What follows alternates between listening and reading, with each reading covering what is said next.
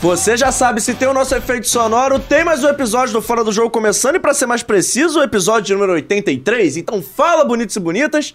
Um salve para os não tão bonitos assim, está começando o nosso episódio. E hoje começa um novo mês aqui, para você que me escuta do futuro, são pontualmente 1h54 do dia 2 de março de 2023, uma quinta-feira, que estamos tendo o prazer, a honra de receber já já eu te conto, que antes você vai se inscrever no canal, ativar o sininho da notificação, deixar o seu like, o seu comentário e, claro, compartilhar com seus amigos e avisar que estamos ao vivo com o Aidan, no André Mota. Não vou nem dar todas as credenciais, porque aí o programa não acontece. Mas ele é jornalista, comentarista do grupo, do grupo Globosat, já trabalhou no jornal impresso, e é um cara que entende tudo de bola e de carnaval. As duas paixões do Carioca. Tudo bem, Aidan? Obrigado bem, por estar prazer, aqui com a gente. Um prazer estar aqui, prazer enorme estar aqui. É, um olá aí para todos, todas, todes. É, é, 83 edições, eu tô chocado com essa informação. Por quê? Pô, que, que é, empreendimento bem sucedido. Já tá na. Mais ou menos, né? Não, 83 já é bem sucedido, não tem como não ser. Pô, se tivesse em 25, você ainda podia falar mais ou menos. Tá em 83, pelo amor de Deus. Não. É, tem uma estrada já. É um sucesso. O bom tem vezes que a gente faz dois na mesma, na mesma semana, no mesmo dia. Segunda-feira aconteceu. A gente fez 81 e 82 no mesmo dia. Mas Mas de qualquer tudo jeito, olha o bem. número, é um número significativo. A gente Enfim. já tá no, no pace pro 100. A gente É. quer chegar logo no 100. E obrigado pela gentileza de entender tudo, quem me dera, né? Isso não acontece, mas vamos em frente. Não, claro que entende. Mas tudo bem com você? Como é Tudo que vai? tranquilo, tudo bem, tudo certo. E antes da gente falar de futebol, de carnaval, que a gente nesse programa tem uma tradição, que a gente começa perguntando quem é o nosso convidado. Que é um jornalista, o pessoal já leu, já consumiu o conteúdo de alguma forma, mas quem é o Aidan, no, assim, fora do jogo, fora do trabalho, fora É, das suas atividades? Eu sou niteroense. é, um beijo pra minha querida Niterói, meu lugar no mundo, que eu adoro. Que moro no Rio de Janeiro há muito tempo por causa do trabalho, né? Eu fugi do trânsito da Ponte Rio-Niterói, foi o jeito. Nós não temos transporte público de qualidade, então não tem muito como morar ma- mais longe, né? Você, você fica, você fica refém dessas coisas. É, eu sou casado com a Flávia Oliveira, comentarista da Globo News. Eu sou pai do Marco, é, Marco Grilo, jornalista, que trabalha no Globo. É, é, é, e sou pai da Isabela, também jornalista. Não é concorrente de vocês, porque podcast não tem concorrente, né? É, é colega de vocês. Ela faz é, é, dois podcasts, um podcast chamado Angu de Grilo, que ela O faz com a mãe dela. Angu de Grilo. Isso. E faz um podcast chamado Conselhos que você pediu, que é basicamente para falar mal de homem. E o que dá dinheiro, né? Falar vende. mal de um homem é uma coisa que dá dinheiro, é, felizmente. Então, assim, é basicamente o que ela faz nesse outro podcast. É, é, e sou avô, coisa mais importante, sou avô do Martin. É, é filho dela, que tem dois anos e é a alegria da minha vida, a alegria da nossa vida, né? De todo mundo. É isso aí, sou. sou é, que mais? Sou eleitor de Luiz Inácio Lula da Silva, de- desde sempre. É, e, e na última vez mais ainda. É, é, enfim, isso aí. Acho que não. Já fui peladeiro, hoje em dia Jogava de quê? Jogava no começo, que tudo meu tem um começo, tudo meu já passou muito tempo, né? 58 anos. Então, assim. Tá é... conservado, pô. eu jogava na frente, né? Era um atacante, até veloz e tal, canhoto. É, é, mas agora nas- na, na- na segunda metade assim da carreira de peladeiro, jogava de lateral, é, tentando ali com alguma dignidade. E é uma tendência natural do peladeiro, né? É, Normal- vai, andando, vai andando pra trás, né? É, tirando o peladeiro que já começa muito ruim desde o início, se começa lá atrás, Isso. ou aquele que é mais sanguinário, que gosta de dar carrinhos e É. pontapés, o cara vai recuando, né? O cara que é ponta vai virando lateral, o atacante vai virando meio, o meia vai virando zagueiro. E você sabe que é, esse grupo de pelada, ele era um grupo muito é, antigo, assim. A gente jogava, a gente se reunia pra jogar bola, assim, há tipo 30 anos, né? Com contribuições, né? Quem entra numa galera mais nova e tal, mas assim, os mais velhos, o núcleo duro ali, continuava da vida, continuou a vida inteira. Re- por causa da pandemia, a gente meio parou, ah, quer dizer, com a pandemia, claro que a gente, todo mundo parou como todo mundo, né? Isolamento social, mas quando o isolamento foi flexibilizado, a gente tentou voltar. Mas tudo ficou mais difícil. E no meu caso, a maior dificuldade é é a última. A gente jogou em vários clubes. A gente jogou no Moarama, na Gávea, na Asbac, no Grajaú, no Jockey, na, na- na- ali no Jardim Botânico, né? E a última fase da pelada, no Clube do Condomínio, no Jardim Botânico. A última fase da pelada foi no Clube dos Macacos. Um dos melhores lugares do Rio de Janeiro pra jogar bola. É, só que o que que na volta da pandemia, o que aconteceu comigo que me fez tipo desistir da Faltou pelada? ritmo? Também, isso sempre. Mas é, a pelada era à noite. Então enxergar sem óculos, virou uma coisa problemática, entendeu? Assim, não é que eu não conseguisse enxergar, eu conseguia, mas era com era um esforço a mais. Então você já tá fazendo um esforço de correr. Nessa época eu já era o segundo mais velho da pelada. É, é, então já tinha o esforço de ser o segundo mais velho. Ainda tinha o esforço de enxergar a bola. Então, assim, aí, ah, põe uma lente de contato. E tem que comprar uma lente de contato, se, a- se adaptar à lente de contato. Eu falei, é mais fácil parar de jogar. Aí a chuteira tá lá ainda, guardada. Pra... Vou te dar uma sugestão então ao vivo aqui. Faça que nem eu. Compre um óculos pra jogar bola. Você vai na ótica, pega aquele mais baratinho, que aquele baratinho não quebra. Ele vai entortar, não vai quebrar de jeito Pois nenhum. é. Tu joga bola de óculos. Mas é Ah, uma certa humilhação jogar bola de óculos. Mas eu jogo desde criança, então Ah, já tô bom, então é, no seu caso, É, é. não- com É. 6, 7 de miopia, você não enxerga, e tem, eu já não jogo nada enxergando. Se eu não enxergar, É, não pois tem, é. Aí, assim, aí. Eu até lembrei de uma história que é, já, vi- já vi com o nosso papo. O Romário, é, como você, é, sempre foi míope, desde criança. Tanto que, se você reparar nas fotos do Romário é, fora do- dos campos, ele estava sempre de óculos. E ele jogava bola daquele jeito, né? Você vê que o negócio é saber jogar bola, né? não precisa nem enxergar. Imagina se ele enxergasse o Pois gol, é. o trabalho que não ia dar, hein? Exatamente. Enfim, aí é isso. Aí eu. Eu. eu é, é, era peladeira, agora eu só. Pra tentar lutar contra o sedentarismo, eu corro na lagoa, malho e tal. Mas não é, a É. mesma coisa ser um futebolzinho, né? Não, não, não. Eu malho por obrigação, não tem a menor graça. Mas você continua indo Sabe essa, mentira, sabe essa mentira de que contam que você vicia? Mentira, não vicia nada. Eu faço isso há 10 anos e detesto. Continuo detestando como da primeira vez. Mas, mas assim, você não continua indo na pelada nem pela resenha, pela fofoca? Não, aí o que aconteceu? Não Esse virou grupo. um comentarista então, da pelada? Eu acabei não terminando a história. Esse grupo de, de, de amigos, é, ele meio se desfez é, por conta da pandemia e aí não, não conseguiu se juntar de novo. Aí a pelada, eu acho até que ela mudou totalmente de, de integrantes, né? Outras pessoas participaram. Aí a gente se reúne assim, fim de ano, tem um churrasco, vai ter uma pelada, aí a gente vai lá, e aí joga, enfim. Mas ali, aí já é de dia, o que melhora, melhora bastante pra essa questão de enxergar. E é uma pelada só, de vez em quando. Só A chuteira tá lá guardada, é, de plantão lá, pra ser acionada em caso de necessidade. Mas Ou seja, nota-se a sua pelada, o problema não é a pelada, o grupo, é o dia e o horário. Sim. A pelada tem que começar a ser sábado, 7 horas da manhã. Vocês chegaram manhã, nessa isso. fase da pelada É. sábado, 7 horas. Lá na minha Niterói, quando eu jogava pelada no Praia Clube São Francisco, na minha adolescência, é, tinha isso. Tinha uma pelada às 7 horas da manhã de domingo, porque pessoas com a idade que eu tenho hoje preferiam jogar essa hora. Aí eu tinha que me adaptar e jogar às 7 horas da manhã, né? É um horário É. meio complicado, mas assim, ao mesmo tempo você vê que vai fazer sentido. Tá sol, tá claro. Isso. O pessoal corre sentido. menos, tá mais calor, então corre menos. Tem de noite, né? Tem uma coisa que o pessoal corre, né? Se. E, e ficar, ficar, mais, ficar menos cansado. É, se porque- empenha, porque, pô, tá fresquinho, o pessoal vai lá. Eu É. não consigo, eu, eu não, gosto, eu jogo, eu não jogo mais pelada desde antes da pandemia por causa disso. É, eu. Mas assim, a pande- o que matou a pelada foi a pandemia. Ah, o realmente. que matou meu futebol completamente também foi a pandemia. Que eu engordei, aí. É. Aí você começa a sentir dor, aí Isso. você fala assim, nossa. Não, não justifica mais o esforço. Enfim, mas é isso. É, é- enfim, dei uma descrição aqui minha. Ah, e o jornalismo? Eu ia perguntar, mas o peladeiro eu conheci, mas o jornalismo chegou aonde nessa história aí? Foi Então. por causa da pelada? Não. O jornalismo, assim, o jornalismo é a coisa mais, mais que ocupa mais espaço na minha vida, né? Em termos de horas. Eu sempre digo para as pessoas assim: escolham uma profissão em que, você vão, em que vocês vão ser felizes. Porque vocês vão trabalhar mais do que qualquer outra coisa em quantidade de horas. Então vai fazer um negócio que você gosta. Porque você, você tem que ficar a maior parte do tempo da sua vida fazendo um negócio que você não gosta, pelo amor de Deus, né? Então, assim, é, é o que eu faço, é o que eu levo mais tempo fazendo, né? Jornali, é, enfim, reportagem, escrever livro, né? Eu já publiquei 11 livros. É, então, eu assim, nem tentei falar todos porque eu fiquei com medo de esquecer algum. não, nem precisa também.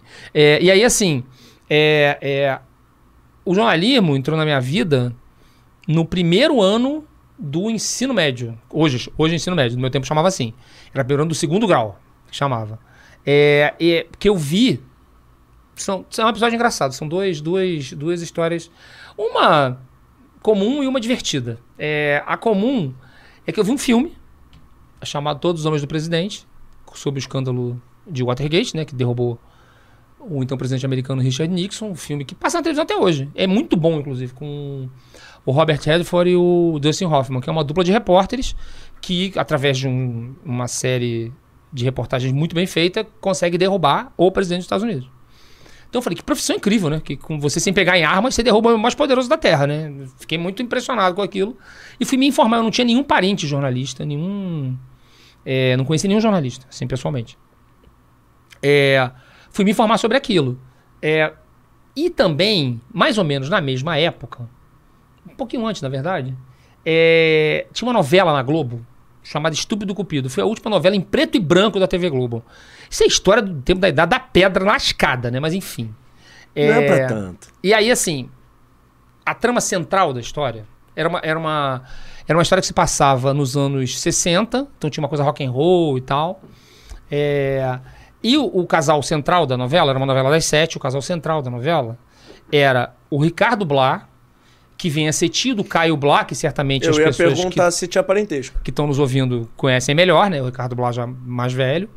E a Françoise Furton, Essa eu já ouvi falar também. que morreu recentemente, morreu tem deve ter um ano mais ou menos. É, hoje dá nome a um jardim na Lagoa, um negócio super bonito, né? Vocês dá nome a um jardim, né? Tem na Lagoa, tem um lugar que é Jardim Françoise Furton. E ela tem um nome francês bonito, Também, então... pois é. E aí, assim, e ela, ela fazia uma. uma a, a- a trama dela, da personagem dela, era tentar ser Miss Brasil. E ele era poeta na cidade. No fim da novela, com o protocolar final feliz, obviamente, a novela dá um salto no tempo. Tipo, 20 anos na frente. E aparece ele numa redação como jornalista. Então, na minha cabeça, eu juntei as duas coisas. É, jornalista namora Miss Brasil e derruba o presidente dos Estados Unidos. Né? Parece duas- incrível. Parece incrível. Parece incrível. É, é, e aí, assim, aí eu decidi fazer jornalismo. Meu pai ficou enfurecido. Eu lembro até hoje dele me dizendo que eu sou filho da elite branca do Brasil, né? Eu sou totalmente classe média, na escola particular. Ganhei carro quando passei no vestibular. Morava em casas com piscina, enfim. Não tive nenhum, nenhuma dificuldade é, com a tragédia social brasileira. E só ganhei a consciência social muito mais tarde. É, já, enfim, no meio da minha carreira no jornalismo. E aí, é, é, ele dizia que eu não tinha escolhido uma profissão de gente. Os meus primos, por exemplo, filhos da minha tia, irmã dele, são todos advogados. Né? Então, assim, ele morria de inveja daquilo e eu escolhi essa profissão de.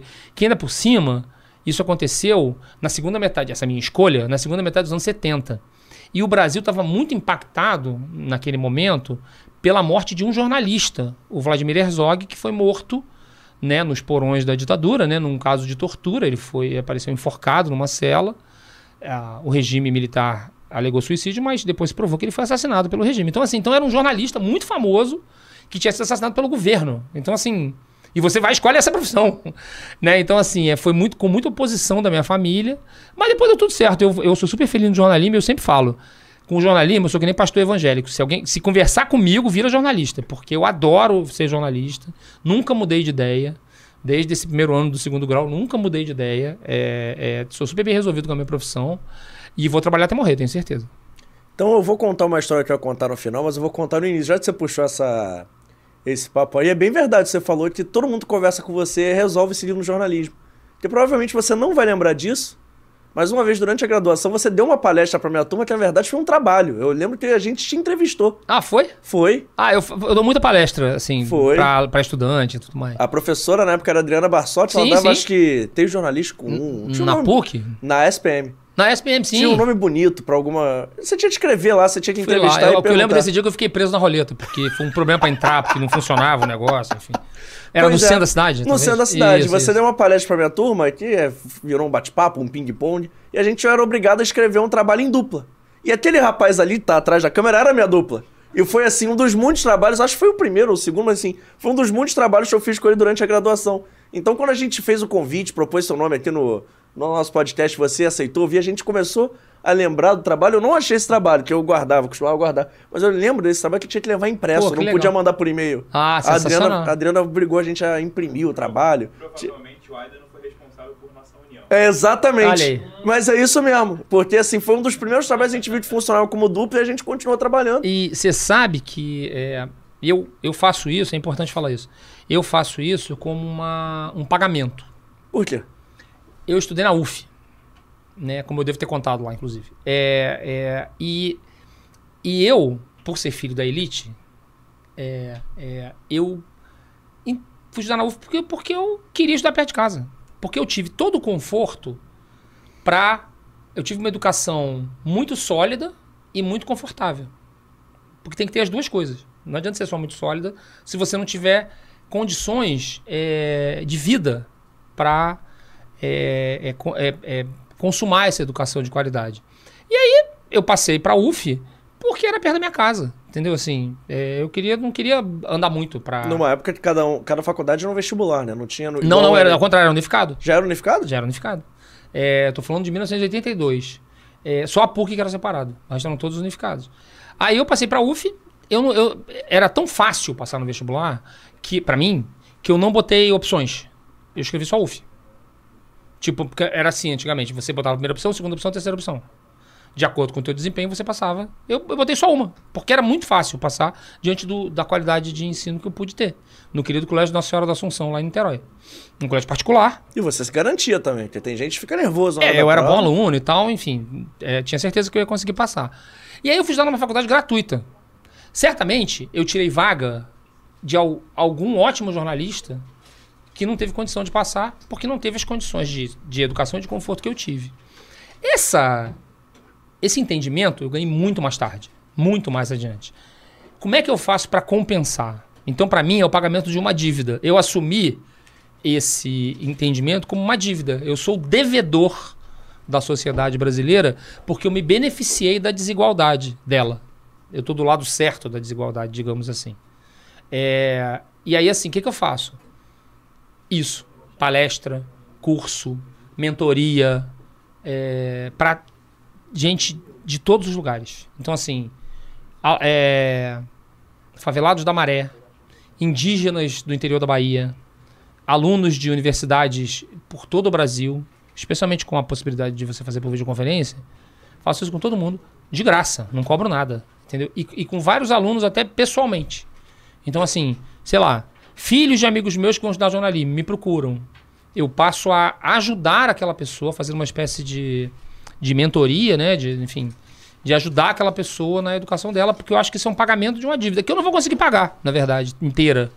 Mas eu tento fazer um mínimo que se todo mundo dividisse a educação, to, todo mundo que tem lugar de privilégio, dividisse a educação que conseguiu ter pelo lugar de privilégio, o Brasil teria uma educação muito melhor. E como é que você fez isso até com seus filhos, né? Porque ambos, até onde eu sei, são jornalistas. Sim. O Aí Marco minha- deu uma palestra lá na faculdade, eu acabei de descobrir que ele era seu filho, inclusive, porque ninguém comentou isso na época. E a Isabela, todo mundo Sim. tá ligado, porque escuta o É, de Grilo, isso. escuta outro podcast. E a Isabela também tem uma coisa da mãe, né? Que direto, até por fazer o podcast com a Flávia, todo mundo meio que sabe também que ela escolheu o Isso. jornalismo. Mas como é que você fez assim? Você influenciou na decisão deles? Aí eles é- chegaram em casa e falaram, quero ser jornalista? Como é, que rolou isso? foi bem desse jeito aí, porque eu ti, como eu tinha experiência equivocada é, dos meus pais me, me, me, me oprimindo, né, por causa do jornalismo, me estressando por causa do jornalismo, o que, que eu fiz com eles? Eu quebrei o modelo, vai fazer o que você quiser. Quiser vender, sei lá, se vender, é, é, tem um isopor na praia, com todo respeito, que aliás é uma profissão maravilhosa, viver na praia, tem nada de depreciação no que eu tô falando, vai ser feliz com o seu isopor na praia, entendeu? Não tem problema nenhum. Se não quiser fazer nada, vai ser feliz não fazendo nada, não tem problema. É só você criar as condições para não fazer nada. Eu conheço gente que vive assim, inclusive. Faz nada. É, e que vive lá modestamente e é feliz. Eu conheço gente, conheço gente assim. Então, assim, é. A gente sempre, é, tanto eu, como a mãe do, a mãe do Marco, minha primeira mulher, a Cristina Grilo, como a Flávia, com a Isabela, a gente nunca teve nenhum tipo de influência. O Marco decidiu cedo, como eu, ser jornalista.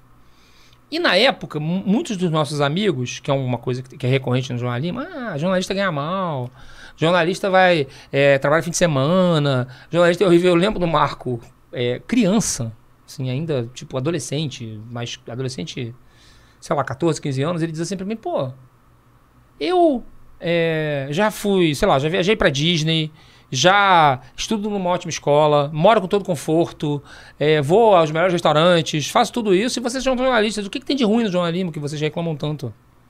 Então, assim, e realmente, não tem nada. Eu não tenho, não tenho nada do que reclamar. É, a Isabela foi diferente. A Isabela disse. A Isabela, até o ano de fazer o Enem, no caso dela já foi Enem, é, ela dizia que ia ser médica. Ela era fanática por programas de saúde na televisão, inclusive, de medicina, de ciência e tal, e dizer, vou ser médica, vou ser médica, não vou ter essa profissão horrível, porque o problema da Isabela era que a gente chegava tarde em casa. Porque a gente ficava trabalhava no, no Globo, né? Trabalhamos no Globo a vida inteira, a gente se conheceu no Globo, eu e a Flávia, inclusive. É, e aí ela ficava revoltada de, de a gente chegar em casa 10, 11 horas da noite, e na sexta-feira, meia-noite, uma hora, porque a gente, na sexta-feira, fazia o adiantamento do jornal de domingo, chegava mais tarde ainda. E ela ficava revoltada com isso e tal. No ano de fazer o Enem, assim, no fevereiro do ano de fazer o Enem que seria, sei lá, outubro, né? Que eu acho que o Enem. É, ela foi na redação um dia, sei lá por quê, fez uma foto da redação do Globo e postou, acho que na época ainda era Facebook, eu acho. E postou lá que seria jornalista, que postou lá que, ah, essa aqui vai ser minha vida também. Aí chegou em casa e falou, Isabela, que maluquice é essa? Você vai trabalhar no serviço médico do Globo? Enfim, pensei, sei lá. É, mas não, era, ela deu uma vida, uma, totalmente uma virada totalmente surpreendente, resolveu ser jornalista, passou para FRJ, é, foi trabalhar na TV Globo primeiro, quando saiu né, da faculdade foi trabalhar na TV Globo. É, um dia pediu demissão da TV Globo para empreender e hoje em dia é super feliz, tá super bem. Pô, E é essa isso. pessoa conhecida aí que vocês já conhecem, celebridade da nossa família, celebridade digital da nossa família. Então, assim, essa influência, ela é muito, porque é uma profissão muito intensa, né? Então, assim, a gente respira jornalismo 24 horas por dia, fica o tempo todo. Hoje, hoje eu acordei 7 horas da manhã pra não chegar atrasado aqui, pra fazer tudo que a gente fazer, não chegar atrasado aqui, e cheguei atrasado assim mesmo. É, e assim, mas a primeira coisa que eu faço é ligar a televisão, é abrir o celular pra ver a rede social na perspectiva do, do jornalismo, das notícias e tudo O que mais. aconteceu no mundo enquanto eu dormia. Tudo, o tempo todo. Então é isso, assim. Acho que a influência é natural. Não tem nada. E eles foram sozinhos, assim, não tem nenhuma ajuda. É, porque o Marco, inclusive, não deixou a gente ajudar, nem eu, nem a mãe dele. Ele fez a trajetória dele completamente sozinho. É, hoje em dia é subeditor de política do Globo. É, e a Isabela também, assim, ela, ela não. A prova de estágio da Globo, ela passou porque passou. assim. É claro que eles são super conhecidos, porque todos os, todas as redações, todos os jornalistas conhecem eles desde a barriga das mães, né? as barrigas das mães, né? Então, assim, viram pequenininho, não sei o que e tal. Então, assim, tem, tem essa tem essa característica, mas assim, é, é uma coisa. Até porque no jornalismo não prospera, entendeu?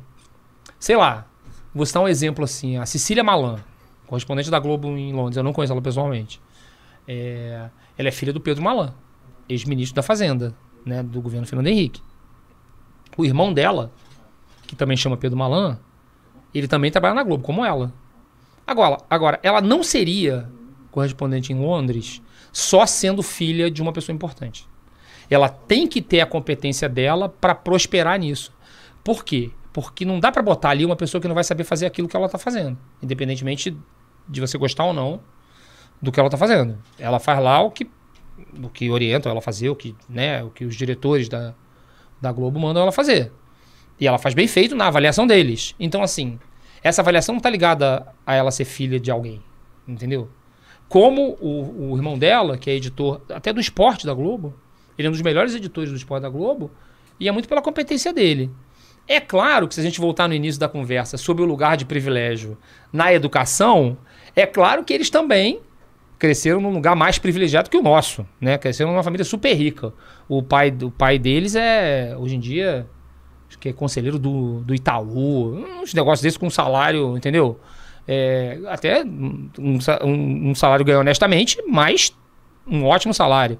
Então deu a eles uma condição também de educação muito melhor que a minha, que já foi uma condição super confortável. Então, assim, então, o eles não estão fazendo mais que a obrigação também. Mas, de qualquer jeito, eles não estão lá porque são filhos de alguém, estão lá porque eles são competentes. Até porque, se eles não fossem competentes, ela jamais iria pro vídeo numa posição tão importante que é ficar quase na base da Europa da Rede Globo, Isso né? aí. Que é Londres, tudo mais. Exatamente. Então, assim, a pessoa tem que ser competente também pra se manter. É isso igual mesmo. você estava falando. Mas eu fiquei com uma dúvida nesse papo todo, que é o seguinte. Quando o Aidan entrou na faculdade, o que ele queria fazer com o jornalismo? Ele falou, vou ser jornalista, mas ele queria derrubar presidente? Não, Ele não. queria cobrir esporte? Ele queria cobrir carnaval? Ele queria cobrir música? Enfim. Faltou um pedaço. O que ele É, queria fazer? é, eu sou Flamengo. é, e Eu ia perguntar se podia falar, que eu sabia, mas... pode falar tudo. Flamengo, Beija-Flor, eleitor do PT. Transparência é sempre melhor. Mas você é beija-flor, mas você é de Niterói. É, mas é.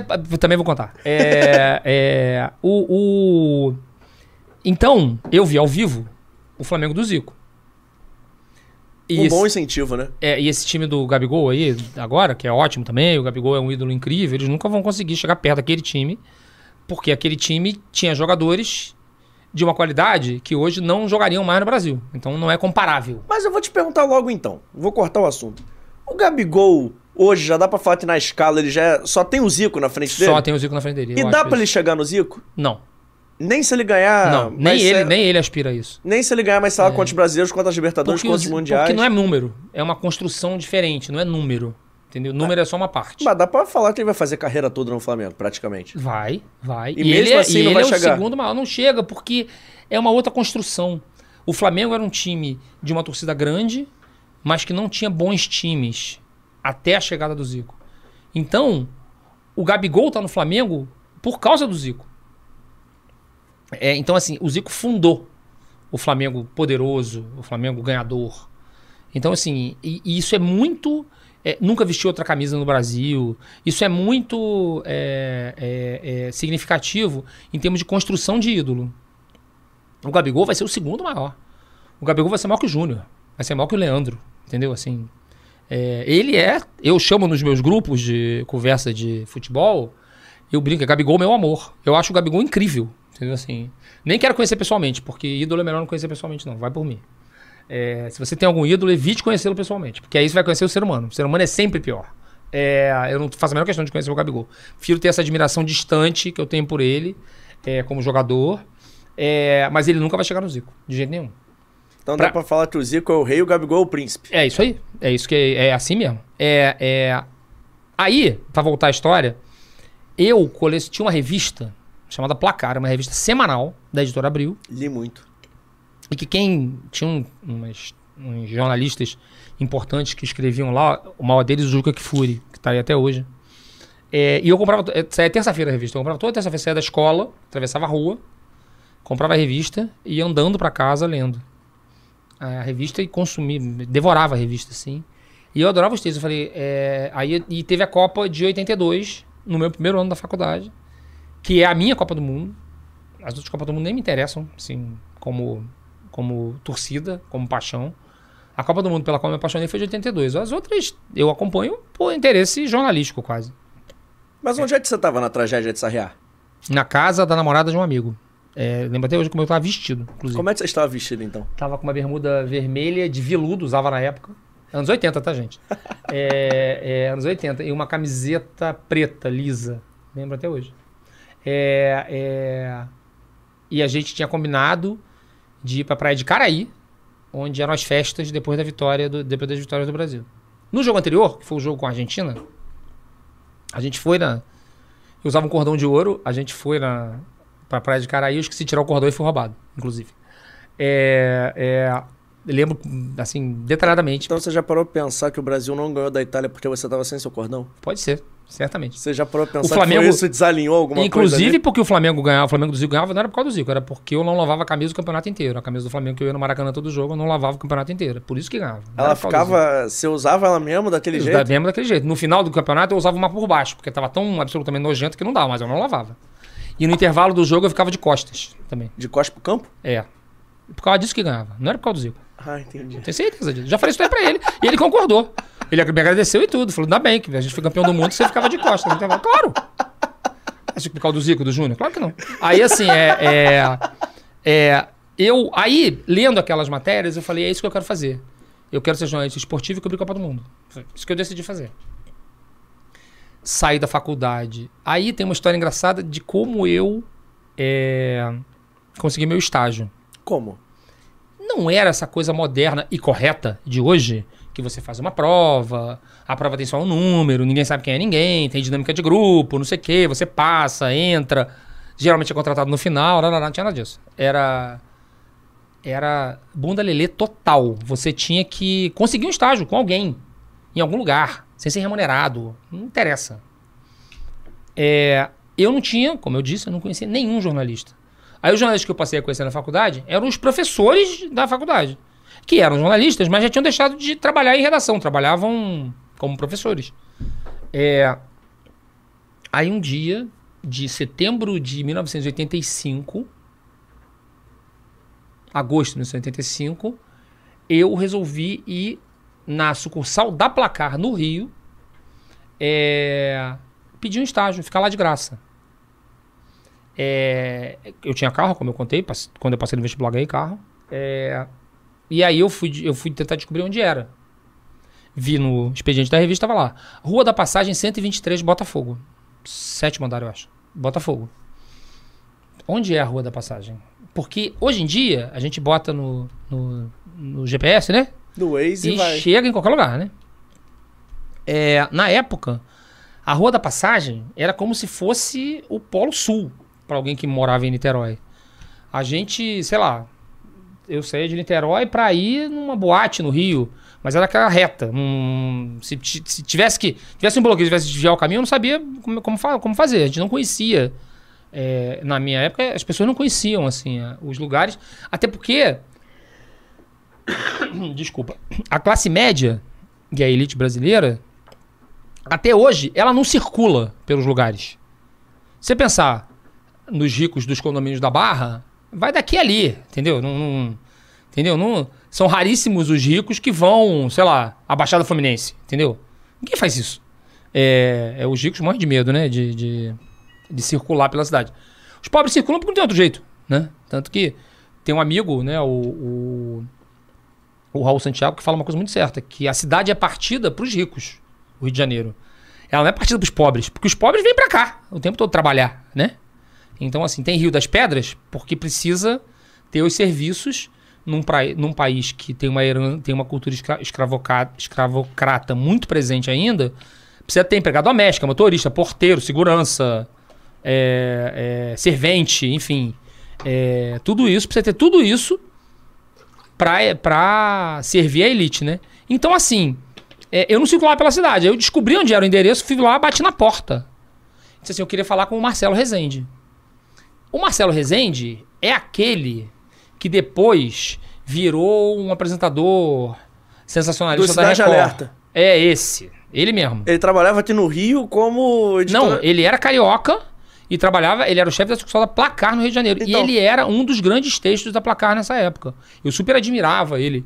É, eu lembro até hoje de um texto que ele fez, que um, um Flamengo e Botafogo, que um lateral direito que o Botafogo tinha chamado Perivaldo. Pesquisem, pesquisem. É, tirou o Zico do jogo. Deu uma porrada no Zico, tirou o Zico do jogo. E aí ele fez uma matéria falando de como a torcida do Botafogo é, é, saudou o Perivaldo por ter tirado o Zico do jogo, mas que quando o Zico apareceu no túnel, a, torcida- a própria torcida do Botafogo aplaudiu mais o Zico do que o Perivaldo. Eu lembro dessa matéria, um texto incrível, assim, que ele fez. E aí, eu virei pra ele e falei, Marcelo, você não me conhece, você não conhece ninguém. Eu, assim, cara, eu com 17 anos, 17? É, 85, eu tinha 19 anos. É, é, tinha 20 anos. Ele, ele, ele, eu falei pra ele, você não me conhece, você não conhece ninguém, nenhum parente meu, nenhum amigo meu, a gente, enfim, nada. Eu, eu estudo jornalismo na UF é, e eu sou super fã da Placar e eu queria ficar aqui pra aprender. E pra isso servir eu comprovar o estágio que eu preciso. Eu não preciso me pagar nada. É, eu venho aqui todo dia, fico aqui quietinho, sem incomodar, só aprendendo. Aí ele falou: Olha, é, eu gostei da sua atitude.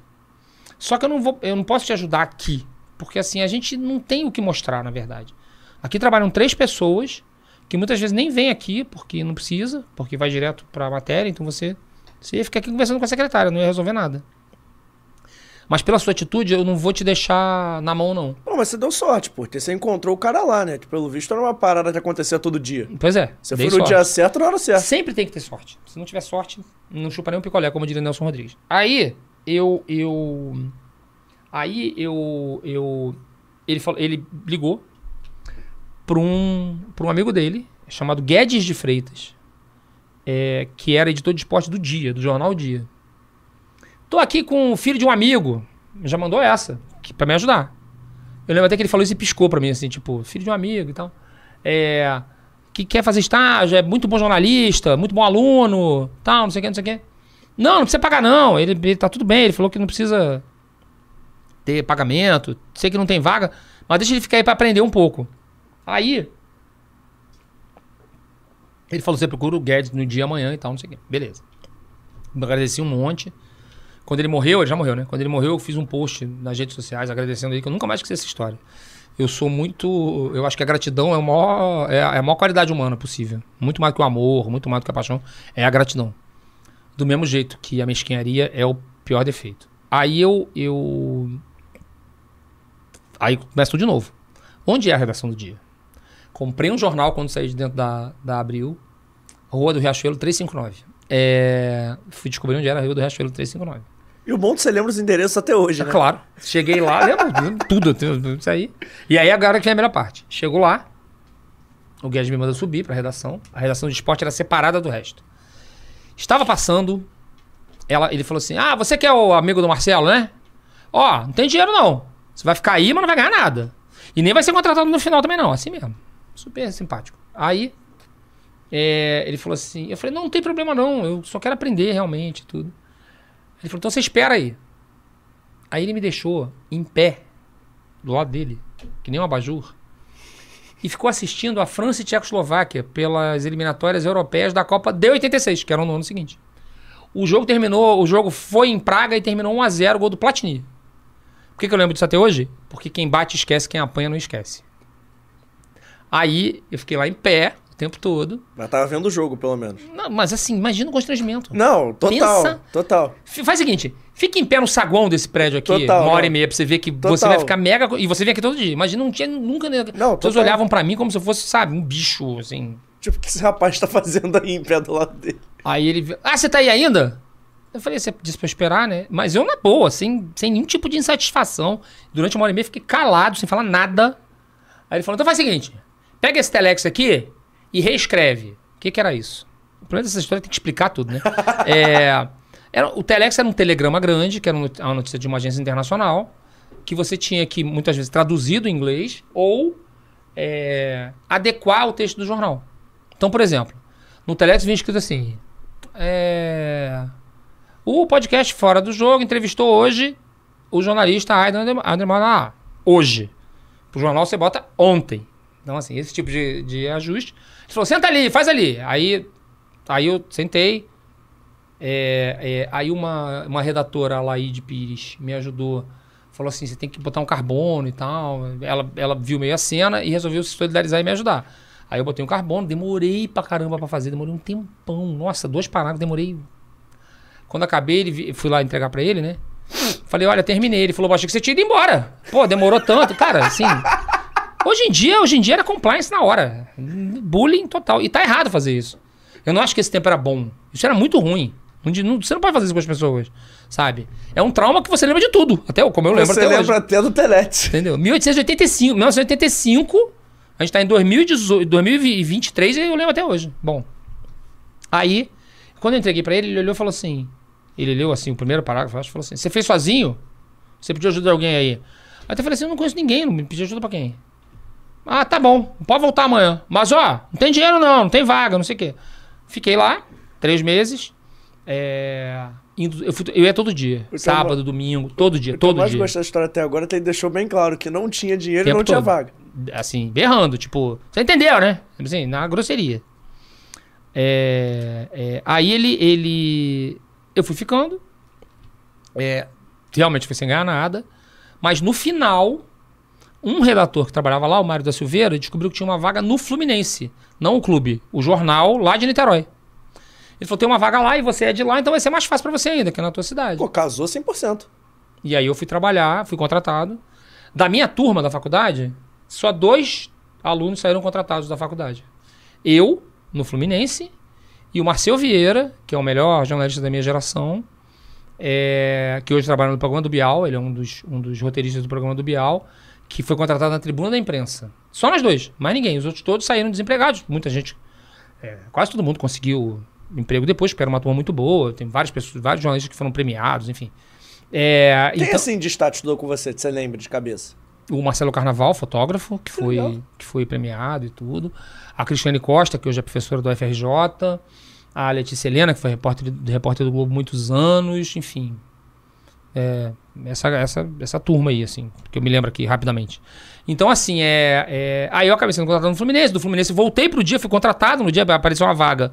Eu fui contratado na vaga do Tino Marcos, que saiu do dia pra TV Globo. E aí eu fui pra, pro lugar dele. E voltou a trabalhar com o Jed. E isso, que já era, já era meu amigo, já ficou tudo bem, ficou tudo certo. Não mandava É. mais você traduzir Telex? Tá, também, porque você também fazia isso, mas. Enfim, foi assim. Só que depois de um tempo, eu enjoei do jornalismo esportivo. Eu fui trabalhar. Eu saí do dia, fui trabalhar no Jornal do Brasil para cobrir a campanha política para governador de 86. Fui contratado na Geral do JB. Na, Quem fez essa campanha? Quem, era, quem contra quem isso daí, você lembra?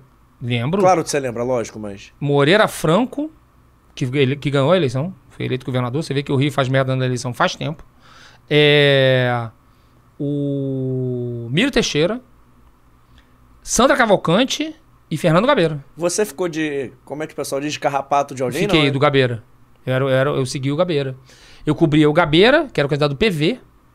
O bottom de campanha do Gabeira era uma borboleta, porque já era o discurso necessário já na época, e hoje em dia é muito mais, o discurso ambiental. É, e aí no JB, depois de um tempo, eu fui para editoria de esportes. E passei a cobrir, inclusive, cobri primeiro o Fluminense, era o setorista do Fluminense, depois virei setorista do Flamengo. É, o Flamengo campeão da Copa do Brasil de 90, eu cobria o Flamengo. Era super, super próximo do Renato Gaúcho, do Júnior. Conheci o Júnior nessa época. Aí, eu enjoei do jornalismo esportivo. Porque ele é um jornalismo burro demais. Não, não é culpa dos jornalistas, longe disso. Tem pessoas super inteligentes no jornalismo esportivo, pessoas assim, da da maior capacidade. Mas o assunto é uma coisa absolutamente limitante, entendeu? Ninguém quer discutir nada muito relevante e profundo no mundo do esporte. E assim, é, o Gabigol, que a gente já citou. Ele pode ser a pessoa que ele quiser ser. Ele pode fazer o que ele quiser de errado. Não faz a menor diferença. Se ele fizer, se ele fizer dois gols na final da Libertadores, até eu vou amar ele. Então, assim, então não faz a menor diferença. Então você fazer jornalismo nesse ambiente é um inferno. Entendeu? E hoje em dia é muito pior, porque hoje em dia a rede social atrapalha muito, porque o cara fala direto com o torcedor pela rede social, o jogador, né? O atleta. E nessa história eu fiquei com outra dúvida, porque assim, você acha que se enjoou também que você tava cobrindo o seu clube do coração Não. e quando você chega na roda de amigos, você tá falando do seu trabalho indiretamente? Não, zero. Era, isso, era, isso era tranquilo. E cobrir clube nessa época era bacana, né? Não é, Tinha treino, O né? horror de agora. A gente ficava na beira do campo. Gostava na beira do campo. Sentado no banco que os jogadores sentavam. É, eu lembro assim, eu lembro de técnicos do Flamengo, Jair Pereira, por exemplo, Evaristo Macedo, é, e jogadores, Renato Gaúcho, Gaúcho, Júnior, é, Branco, é, na- aí na época do Fluminense. É, é, assim, era, era- essa convivência era, era divertida. Mas o assunto, sabe, era uma coisa. E eu via colegas meus prosperando, co- contemporâneos, né? Prosperando em outras editorias, e eu, sabe, assim, e eu tinha o comichão, assim, tinha um assunto muito importante numa outra editoria, eu queria estar lá cobrindo, e eu tinha que fazer o noticiário do Flamengo, entendeu? Assim, depois de um tempo eu perdi o saco total. E aí aconteceu a pá de cal pra mim no jornalismo, que foi. Eu estava escalado para a Copa do Mundo da Itália, de 90, e teve o plano Collor, e eu perdi a, a- Eu fui cortado da lista das pessoas que foi. Que foram à Copa. Eu fui cortado da lista das pessoas que foram à Copa. Você ficou puto com isso? Com perdão da É. Fiquei expressão? frustrado, muito frustrado, muito triste, porque eu queria muito viver aquela experiência. É, inclusive, uma das pessoas que conseguiu ir à Copa foi meu colega também contemporâneo, só não estudou na mesma faculdade do que, que eu, mas a gente trabalhou junto no desafio. Sou padrinho de casamento, inclusive, dele, o Lédio Carmona, comentarista hoje do Sport TV, um dos melhores comentaristas do Brasil, é, é, que é um talento para jornalismo esportivo incrível. É, e aí, assim, ele, por exemplo, foi à Copa. Primeira viagem internacional dele. E eu não. Aí eu abandonei, falei, eu não quero mais isso não, entendeu? Assim, lá- aí arrumei um, um, um, é, um je- é, arrumei uma, um jeito de ir trabalhar, é, arrumei uma, um trabalho, uma transferência para Isto É, para a revista Isto É. É, mas aí na área de reportagem geral e depois fui pro Globo também na reportagem geral. Abandonei a ideia de a Copa do Mundo.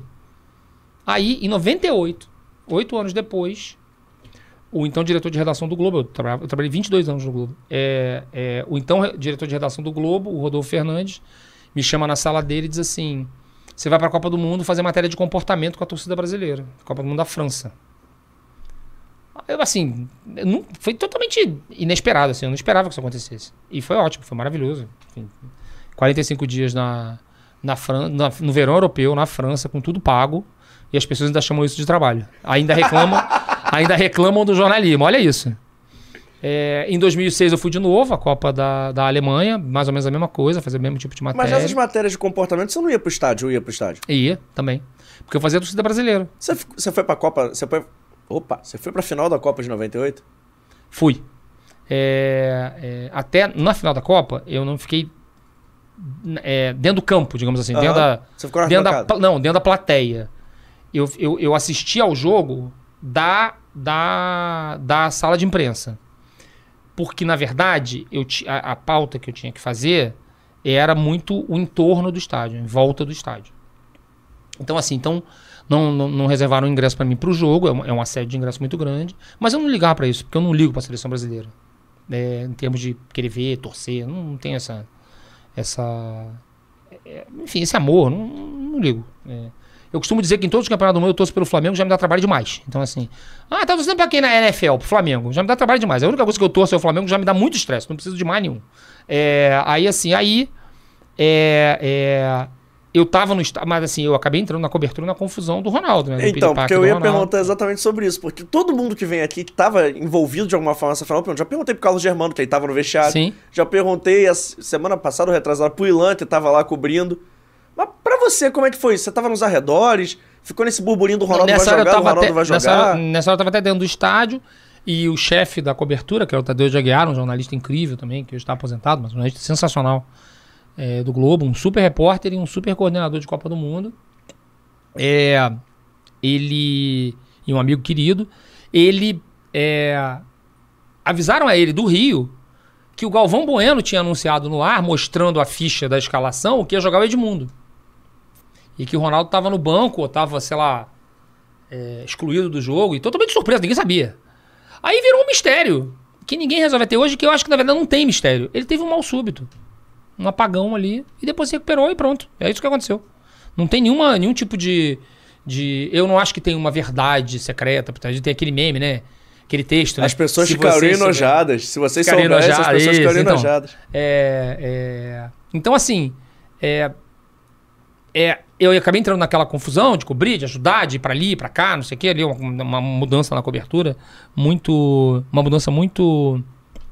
é, é, complicada de fazer ali, porque caiu a pauta toda, né? Que ele virou grande assunto e o Brasil ainda tomou aquele sacode da França, é, que eu acho que tomaria, mesmo sem o Ronaldo. Que eu, que eu, eu ia te Sim. perguntar isso também. Mesmo se o Ronaldo Ronaldo tivesse bem. 100%, Eu não sei, ou se é- o Ronaldo não tivesse jogado, você acha que, Engraçado que tem uma história que eu. O Cid de Garamboni, que é um outro jornalista que também, meu também já veio aqui, gente boníssima? Então, ele, ele, ele me sacaneia até hoje, porque eu, eu encontrei com ele na semana da final, com o Brasil já classificado pra final. Falei assim pra ele: final é mera formalidade. O Brasil vai, vai atropelar a França. Imagina, o time do Brasil era muito melhor, o time do Brasil era bom. Fez uma boa Copa. É, Rivaldo jogou super bem na Copa. Ronaldo foi muito bem. A defesa era ótima.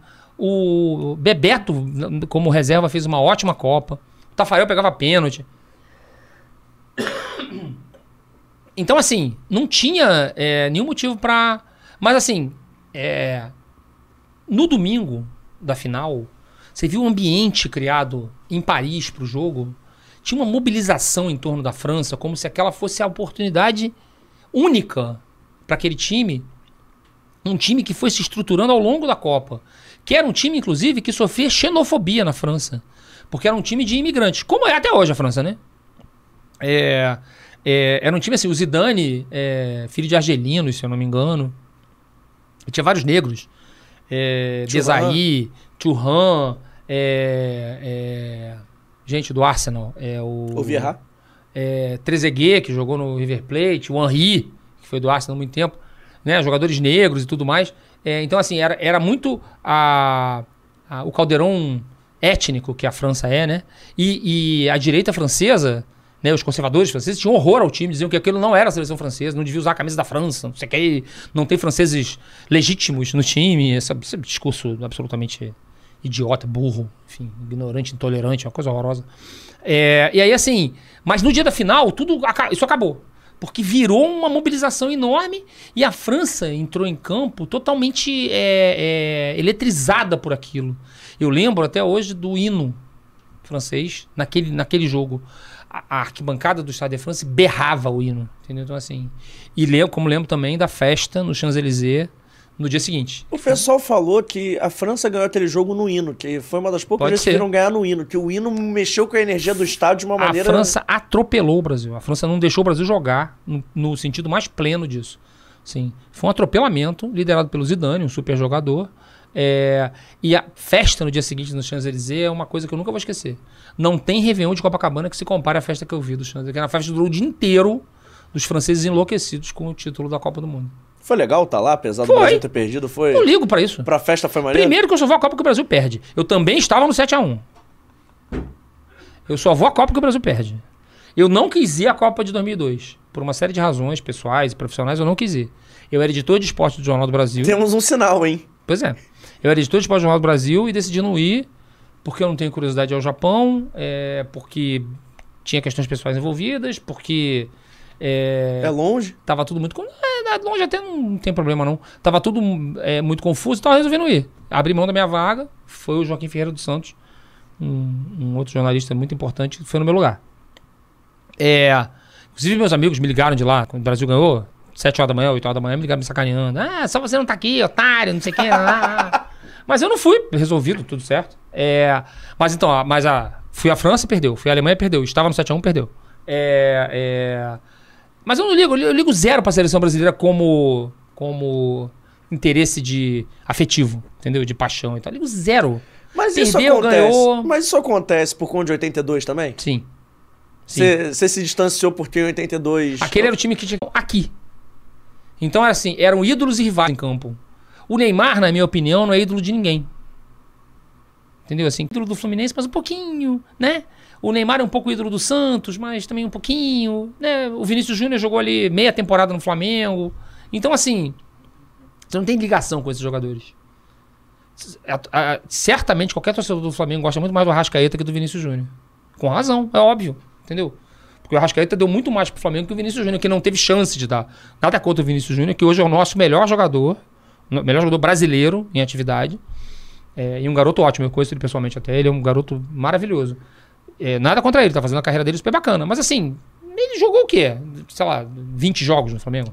40, Sobre- 30? E sobre a Copa de 82, logicamente não vi, mas escuto muitos antigos reclamarem sobre uma posição na Copa de 82, que era a posição de centroavante.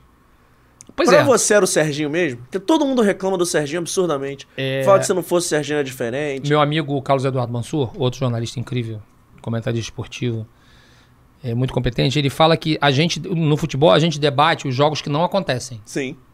Porque o jogo que acontece, pra falar de Copa de 82, era com o Serginho, né? A gente, ah, se tivesse o Roberto Dinamite no lugar, seria diferente. Esse jogo não aconteceu, você não sabe se é diferente ou não, né? Porque esse jogo não teve, né? É tudo vozes da nossa cabeça. É, o que, que aconteceu? Por que, que o Serginho era o centroavante? Mas o Aidan, no, o Aidan no primeiro ano de faculdade ali, pá, vendo a Copa. Mas por que, que o Serginho era o centroavante? O Serginho era o artilheiro do Brasil naquela época. O Serginho fazia uma montanha de gols todo ano. Centroavante do São Paulo, do ótimo São Paulo. Que ficou ofuscado, que o São Paulo teve times mais campeões depois, mais vencedores depois. É, porque, na verdade, o grande campeão daquele momento no futebol brasileiro era o Flamengo. Que ganhava dos ótimos Atlético Mineiro e São Paulo. É, é, então, assim, o São Paulo e o Atlético ficavam em segundo plano, mas tinham ótimos jogadores. Tanto que, se você pensar, a seleção brasileira era um combinado quase de São Paulo, Flamengo e Atlético. É, é, o Serginho, ele era o melhor centroavante. Só que no esquema que o Tele montou o time, ele destoava. Você tinha que ter um centroavante é, é, técnico. Ele era um centroavante fazedor de gols. Ele não era técnico. Ali foi o destino que atrapalhou. Porque o Brasil tinha dois centroavantes técnicos, que seriam os dois centroavantes da Copa de 82, mas eles se machucaram. Que era o Reinaldo, maior jogador da história do Atlético Mineiro, um centroavante absolutamente incrível, um dos, um, um dos jogadores que eu mais vi jogar bola na minha vida, um negócio impressionante. É, como, ele era, como ele era. Como ele jogava bem. E o Careca, que depois foi. Jogou a Copa de 86 e a Copa de 90 como o melhor jogador do Brasil. O Careca, que na- em 82 tinha 18 anos. Não, minto, tinha 18, 20, 20, tinha 21 anos. Porque ele aparece no Guarani em 78 com 17 anos. Em 82 ele tinha 21 anos e ele se machuca pouco antes da Copa. Aí vão a Copa o Serginho e o Roberto, que não combinavam com aquele time. Mas aí a opção do Tele era ter posto o Sócrates de centroavante, para jogar com o hoje famoso falso 9, é, é, e para fazer um, o meio-campo com o Falcão Cerezo, o Zico e tal. Mas aí o Tele se enrolou. Entendeu? Acaba, acaba que ele não consegue montar esse esquema, prefere insistir com o Serginho. O Tele também tinha um problema que ele era muito teimoso nas, nas ideias dele, ele não negociava com as próprias ideias e aí deu no que deu. Mas assim, E o pessoal ainda reclamava que tinha uma coisa, tinha uma rixa, tinha uma rivalidade entre Rio e São Paulo naquela grande, época. né? grande. Muito grande. Então barrar um cara que jogava em São Paulo pra colocar um que jogava no Rio. É, tinha mil questões. É, mas assim, é, é, hoje, olhando hoje, assim, já com, né, distante no tempo, 82, sei lá, tem sei lá, 40 anos, né? Quase, né? Não é isso? Hum, acho- não, mais de 40, acho 42, mais. 40, 41 anos. 41, se eu não me engano. Eu Isso, sou de isso. humanas. Eu também, eu também sou. 41 anos depois, é isso mesmo. Eu acho o seguinte, é, 41. é, é- assim, não era pra ser. E por não ter ganho, é, de certa forma, acabou ficando mais é, tatuado na alma de quem viu aquele time, entendeu? Assim, não sei, eu não. É claro que eu queria ter ganho, não é uma desculpa isso. Assim, mas, mas ficou meio tatuado. Mas se tivesse ganho, você acha que talvez não desse o valor. Talvez tivesse perdido na história? Nos campeões, assim? Porque, vamos lá, ser Não, não. campeão é legal. Ou você acha que teria marcado uma. Fez ge- muito mal ao futebol brasileiro não ganhar. Você acha que fez muito mal? Fez. Porque todo mundo lembra daquele time como um time que não ganhou. Mas o time Roda Presa de 94 só existiu, que é um time que eu detesto. Mas é um time campeão. Mas eu detesto. Eu não ligo pra ser campeão, não sei. Assim, é uma coisa que é, me, me, me, é, me agrada na seleção brasileira pouquíssimo. Eu ligo pra ser campeão no Flamengo. Na seleção brasileira, eu não ligo nada. É, ganhou, legal. Perdeu, tudo bem também. É, o, o- Criou-se uma ideia de que jogar bonito é, perdia. Então, é, o raciocínio cartesiano é, é o quê? Tem que jogar feio pra ganhar. Aí o time de 94 jogava feio. Assim, tinha Bebeto e Romário na frente, uma dupla, como poucas vezes a gente teve no- nos ataques brasileiros. Tinha Tafarel no gol, tinha o Aldair na zaga, tinha o Dung e o Mauro Silva, que eram ótimos volantes. Mas era um time que jogava feio, jogava um futebol travado, era horrível de ver. Tanto que a final acaba 0 a 0 é... Então, assim, durante muito tempo o Brasil ficou refém dessa, dessa ideia. é, é, e isso atrapalhou até a prosperidade de muitos jogadores e de muitos estilos de jogo. Posso estar falando besteira, mas o time de 2002 não jogava tão feio assim. Mas, mas era Não ainda. era influenci- vistoso. Mas não era feio. influenciado por 94. É porque você tá pensando no time de 2002 por causa do Ronaldo e do Rivaldo. E do Ronaldinho Gaúcho. Mas se você pensar no todo do time, era um time com três zagueiros. É, o time tinha dois Entendeu? laterais que subiam. É, é, mas era um time muito de uma marcação muito forte, com um técnico que era é, é, que, que era muito conservador em termos de, de, de opção tática, que era o Filipão. Então, assim, a influência de 94 durou muito tempo. É, é, até porque aqueles jogadores depois viraram técnicos e aplicaram, muitos deles, né? E aplicaram isso em muitas seleções. É, inclusive o Dunga, que era até um ótimo jogador. O Dunga era um volante muito competente, mas é um ser humano lamentável, né? Então, assim, então, é, o futebol brasileiro pagou um preço caro pela derrota de, de 82. Antes da gente continuar, vou pedir pro Vitor trazer rapidinho pra gente o sorvete, Oba. porque um sorvetinho não cai mal, ainda mais nesse calor. Tá chegando pra gente a Vitale Gelato, o melhor gelato italiano do Rio de Janeiro, que provavelmente vai entregar na sua casa, já que eles entregam em todos os bairros do Rio de Janeiro capital, a maioria deles. E é o seguinte, ao pedir a Vitale Gelato, vai ter o QR Code passando na sua tela, você vai ter o site, vai ter o Instagram, arroba Vitale Gelato, e também vai ter o telefone, o 2199-447-3900, vou falar devagar pra você anotar, é 2199-447-3900. Ligou, Fala que viu aqui no Fora do Jogo, dá aquela moral. E hoje eles mandaram pra gente os queridinhos da casa. Mandaram caramelo, flor de sal e mandaram também o de gianduia, que olha só, são dois fenômenos, são estouros de audiência aqui nesse podcast. Todo mundo que vem em prova se apaixona, inclusive o Abner, que tá nas nossas carrapetas pela primeira, pela segunda vez, né, Abner? Abner tá nas carrapetas pela segunda vez, vai provar hoje e vai falar no final se ele gostou ou não. O DVD eu não vou nem perguntar, porque é piada, né, DVD? E ao pedir ao Vitale Gelato, você recebe um sorvete sem gordura hidrogenada, sem conservante, feito com ingredientes frescos selecionados, além de, claro, dentro desse potinho se tratar de um produto artesanal. E para ficar melhor ainda, tem promoção, porque o verão chegou e chegou com tudo lá na Vitale Gelato. Você pede três potes, mais 10 caixinhas, você leva um pote de qualquer sabor de fruta de 600ml, isso tudo sai por R$ 141,70. Vou repetir, você pede três potes, mais 10 caixinhas, leva um pote de qualquer sabor de fruta, que lá na Vitale Gelato o cardápio é extenso, e isso tudo sai por R$ 141,70. Então você aponta o seu QR Code, aponta o telefone pro QR Code, liga lá, pede, fala que viu aqui. Quando chegar para degustar o seu gelato, você marca lá o arroba Vitale Gelato, marca também o arroba fora do jogo teste dessa moral. Vou perguntar ao Aidan agora, quer sorvete de quê? Esse, como é o nome? Janduia? Esse aí. Janduia e tem caramelo flor de sal. Vitor, pra mim meio a meio pro Aidan no Janduia, mas lembra se tem a minha nutricionista tá vendo e ela tá bolada contigo. Por favor, hein, Vitor. Obrigado, galera da Vitale Gelato. Mandar um beijo pro Tafarel e pra toda a galera da Vitale. Tem efeito sonoro pro Tafarel ou, ou tá off? Tô operando. Sai, sai, sai que é sua, Tafarel! Obrigado, Abner. Obrigado, DVD. Voltando ao papo, a gente tava falando aí de Romário, Ronaldo, Bebeto, Rivaldo, enfim. A gente não falou de uma coisa importante da Copa de 2002, eu queria a sua opinião também. Você acha que o corte do Romário foi merecido? Foi. Foi. Sim, de bate pronto. Foi porque é, ele. Você também não teria levado o Romário pra Copa de 2002? O resultado De mostrou. 2002 não, de 98, desculpa. Então, peraí, 98? É, 98. Ele tava machucado. Não, não é, na- é, é- é- O Romário é um criador de lendas, né? Por exemplo, é, tem uma lenda na qual ele se sustenta até hoje, né? De que ele é um homem público decente. Ele não é. E as pessoas votam dele seguidamente para ele ser sena- senador pelo Rio de Janeiro. É, é, Ele é muito bom nisso, né? De criar narrativas que não correspondem à realidade. Então ele diz que ele jogou um jogo pelo Flamengo, né? Um amistoso contra o Internacional durante a Copa.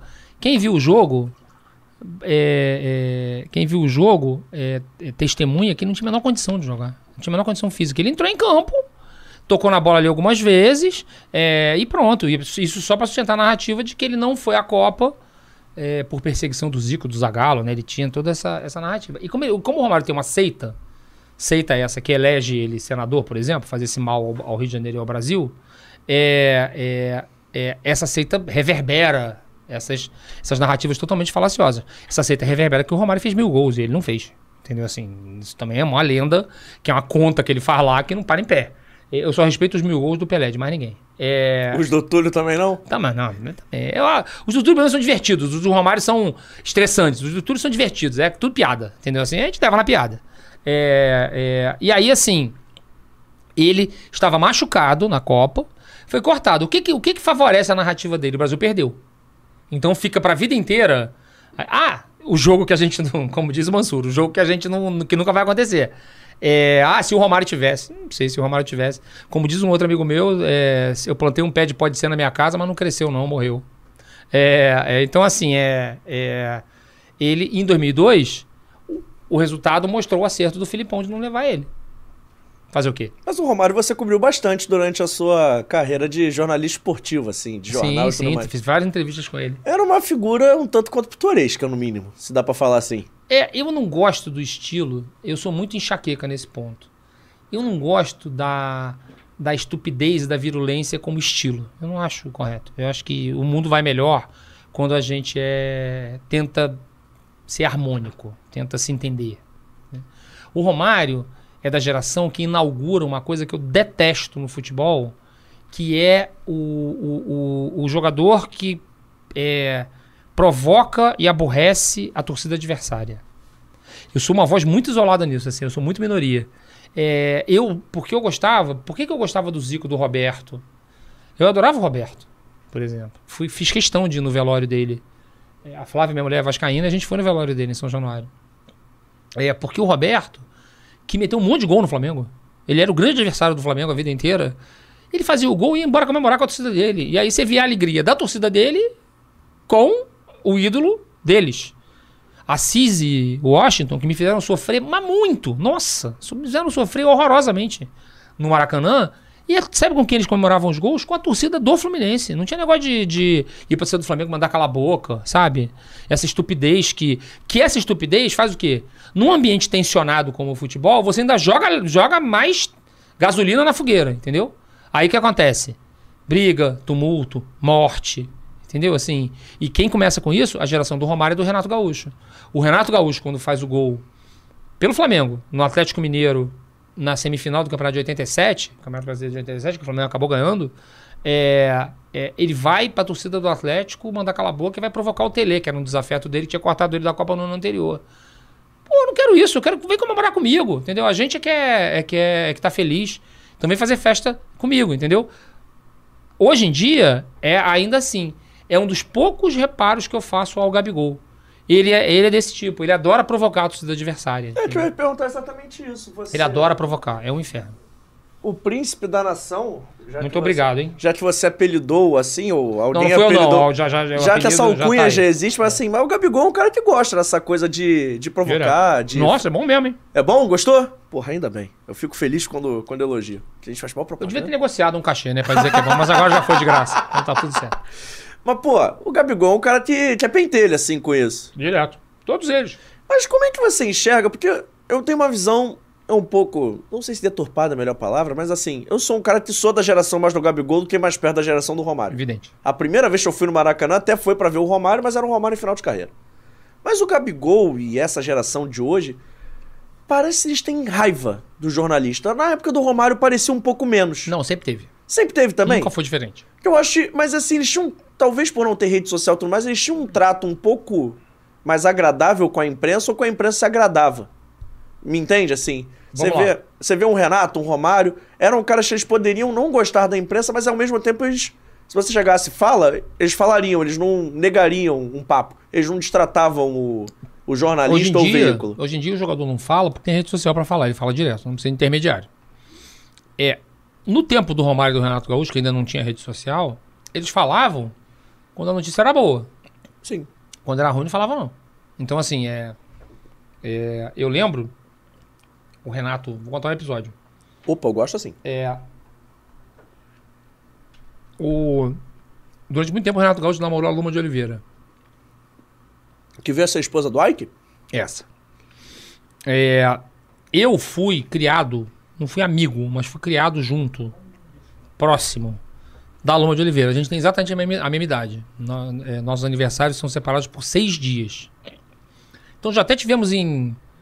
Assim, na juventude e tal, em bares, que estava comemorando o meu aniversário dela. A gente era muito próximo. É, o Renato estava concentrado com o Flamengo em Friburgo, né, é pré-temporada. E a Luma foi lá um dia visitar ele. Eu fui o único jornalista que pude entrar no. é, na, na concentração do Flamengo, no hotel do Flamengo, porque a Luma de Oliveira autorizou. O Renato não, o Renato não tinha autorizado ninguém. A imprensa toda foi lá de fora e eu entrei. Eu e o fotógrafo do JB. Que fez a foto na primeira página. Por quê? O Renato naquele momento tava meio machucado, meio. numa situação que não tava agradável pra ele, confortável. E aí ele. E aí ele não queria papo com a imprensa. O Romário cansou de fazer isso. É, a geração anterior, Zico do Júnior, era um pouco diferente, mas também não era muito. No momento ruim, eles não queriam falar. É sério, eu achei que o Zico, o Júnior, o Roberto, enfim. Porque aí é um conceito. Ninguém gosta de jornalista, na verdade. É. Você gosta de jornalista quando é a favor. Quando o cara é parça. De qualquer área. Você acha que. Você acha que. É, sei lá, o Fernando Haddad tá afinzão de dar entrevista sobre aumentar o preço da gasolina, que vai aumentar agora por conta do, lá de decisões da, econômicas até necessárias. Mas assim, você acha que ele tá felizão de ter que estar com jornalista. Se Ele vai, ele vai porque ele é um democrata e ele sabe que ele tem que prestar contas à população porque ele ocupa um cargo público. Mas feliz ele não tá, não. Tem certeza. Tem certeza que tá. E você, quando vai entrevistar os caras, você vai mais já. Você vai sabendo disso, logicamente. Sempre. E como é que você faz, assim, pra arrancar boas histórias? Acho que até funciona. Agora é um momento. Não fofoca, mas assim, um momento também ajuda os estudantes jornalistas que nos assistem. Porque você entrevistou muitos caras, assim. Que são. Fazendo sujeira quem? Ah, normal, todos fazemos. Mas são caras que são meio cobras, assim. Romário, Renato. Chegou a entrevistar o Dr. Eurico, ou já esteve em coberturas do Dr. Eurico, estava envolvido. Então, assim, eram caras de um futebol que não é bélico, mas era um futebol um tanto quanto mais Então. marrento. Eu fiz uma vez um perfil do, do Romário pra revista República. Era uma revista que não existe mais. A coisa que mais tem na minha vida é veículo que não existe mais, né? Enfim. É, é... Aí, eu fiquei meses marcando e consegui um dia na concentração do Flamengo, que era no hotel em Copacabana, na época. Ele me recebeu durante. Combinou que era uma hora de entrevista. Com 35 minutos ele foi embora. Mas assim, não era uma. Porque não adianta bater boca em entrevista, não resolve. A entrevista, ela é do entrevistado, ela é propriedade do entrevistado. Porque ele é que tem as histórias. O jornalista tem uma arrogância de achar que ele consegue dobrar. Se o cara não quiser te contar, ele não vai te contar, não adianta. Não tem como. Então assim, então não adianta. Você, você, não, vai, você não vai nunca arrancar do Romário que ele não fez mil gols. Não vai. Não, não tem jeito. É. É, porque ele vai dizer sempre que é mil gols, que tem lá, que tem o caderno, que tem não sei o que, vai ter um monte de argumento. Ou nem vai te atender se ele souber que o assunto é esse. Entendeu? Então, assim, essa. Essa coisa de entrevista é, nunca é fácil. Uma vez eu tava com. Pouco antes da Copa de, 80, de 2014, eu tava negociando, eu passei o ano de 2014 inteiro negociando uma entrevista com o Joaquim Barbosa, então presidente do STF, surgida pelo Ricardo Teixeira e outras figuras lamentáveis, enfim. E aí, cara, que fez a maior sujeira. Relaxa, relaxa. É. E aí, o. o- ele, ele resolveu me dar entrevista um dia lá, há dois dias de começar a Copa. Fui pra Brasília, meti um terno, fui pra Brasília. É. Ele topou me receber durante uma hora também. Era um, eu tinha. Uma hora eu tenho um padrão pra. Na agenda entrevista. dele, de, sei lá, 3 às 4 da tarde. Quando deu 3h25. Não, 13h35. Então tá bom, né? Podemos ir, né? Cara, ele é o presidente supremo, né? Ele faz o que ele quiser. Assim, aí eu falei, mamãe, me só acabar aqui uma perguntinha. Não, não, não, temos que ir tudo mais. Aí acabou ali. Aí fizemos uma foto, só, só fizemos a foto que tinha que fazer pra matéria. É. Ele, ele, ele quis ir embora, quis encerrar a entrevista, porque ele estava indo pro Congresso avisar o presidente do Congresso, o Renan Calheiros, que ele ia se aposentar e ia deixar a presidência do Supremo. Ele não falou pra mim. Aí ele falou pra todos os jornalistas. Eu perdi esse furo. Mas a entrevista ficou boa. É. Isso para as pessoas entenderem que a entrevista não é do jornalista. A entrevista é do entrevistado. Então, assim, o jornalista tem que ter humildade de entender que ele, na, em 99,9% das vezes, ele é um contador de histórias alheias. As histórias pertencem às outras pessoas, não ao jornalista.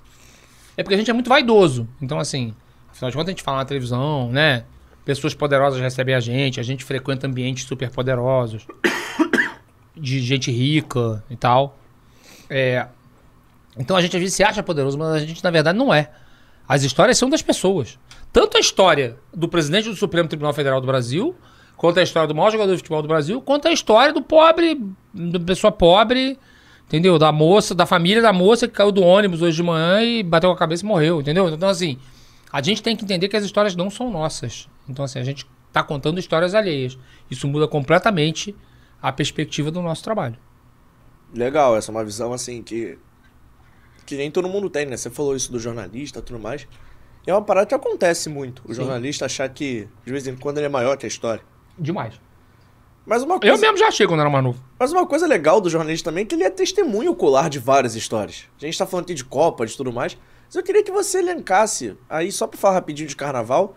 É, mas antes, qual é a grande cobertura sua do jornalismo esportivo, assim? Pode ser um jogo que pra você foi muito marcante por alguma razão. Não precisa ser uma final de Copa, assim, mas um jogo que você vai falar assim, caraca, ou um jogo, ou um treino, enfim, uma coisa que você fala assim, caraca, isso aqui foi muito maneiro de fazer, porque, sei lá, você viu um cara da base surgir naquele treino e chegou no final de semana e arrebentou. Alguma coisa você foi testemunho ocular, assim, que você fala assim, caraca, isso daqui foi maneiraço. Tem. Tem umas lembranças assim. E nunca é pelo critério da repercussão. Pode é, ser é uma pelo, coisa. É pelo critério, é. é pelo critério pessoal, assim. Eu lembro que o Flamengo tinha um jogador jovem, na época, um camisa 10 canhoto, que era um possível sucessor do Zico, chamado Gilmar, Gilmar Popoca. É, ele da geração do Bebeto, do Romário. Um meia canhoto, muito habilidoso e que tinha como principal qualidade bater falta. Batia falta padrão Marcelinho Carioca, Juninho Pernambucano, esse padrão aí. Uma coisa que nem tem mais no futebol direito.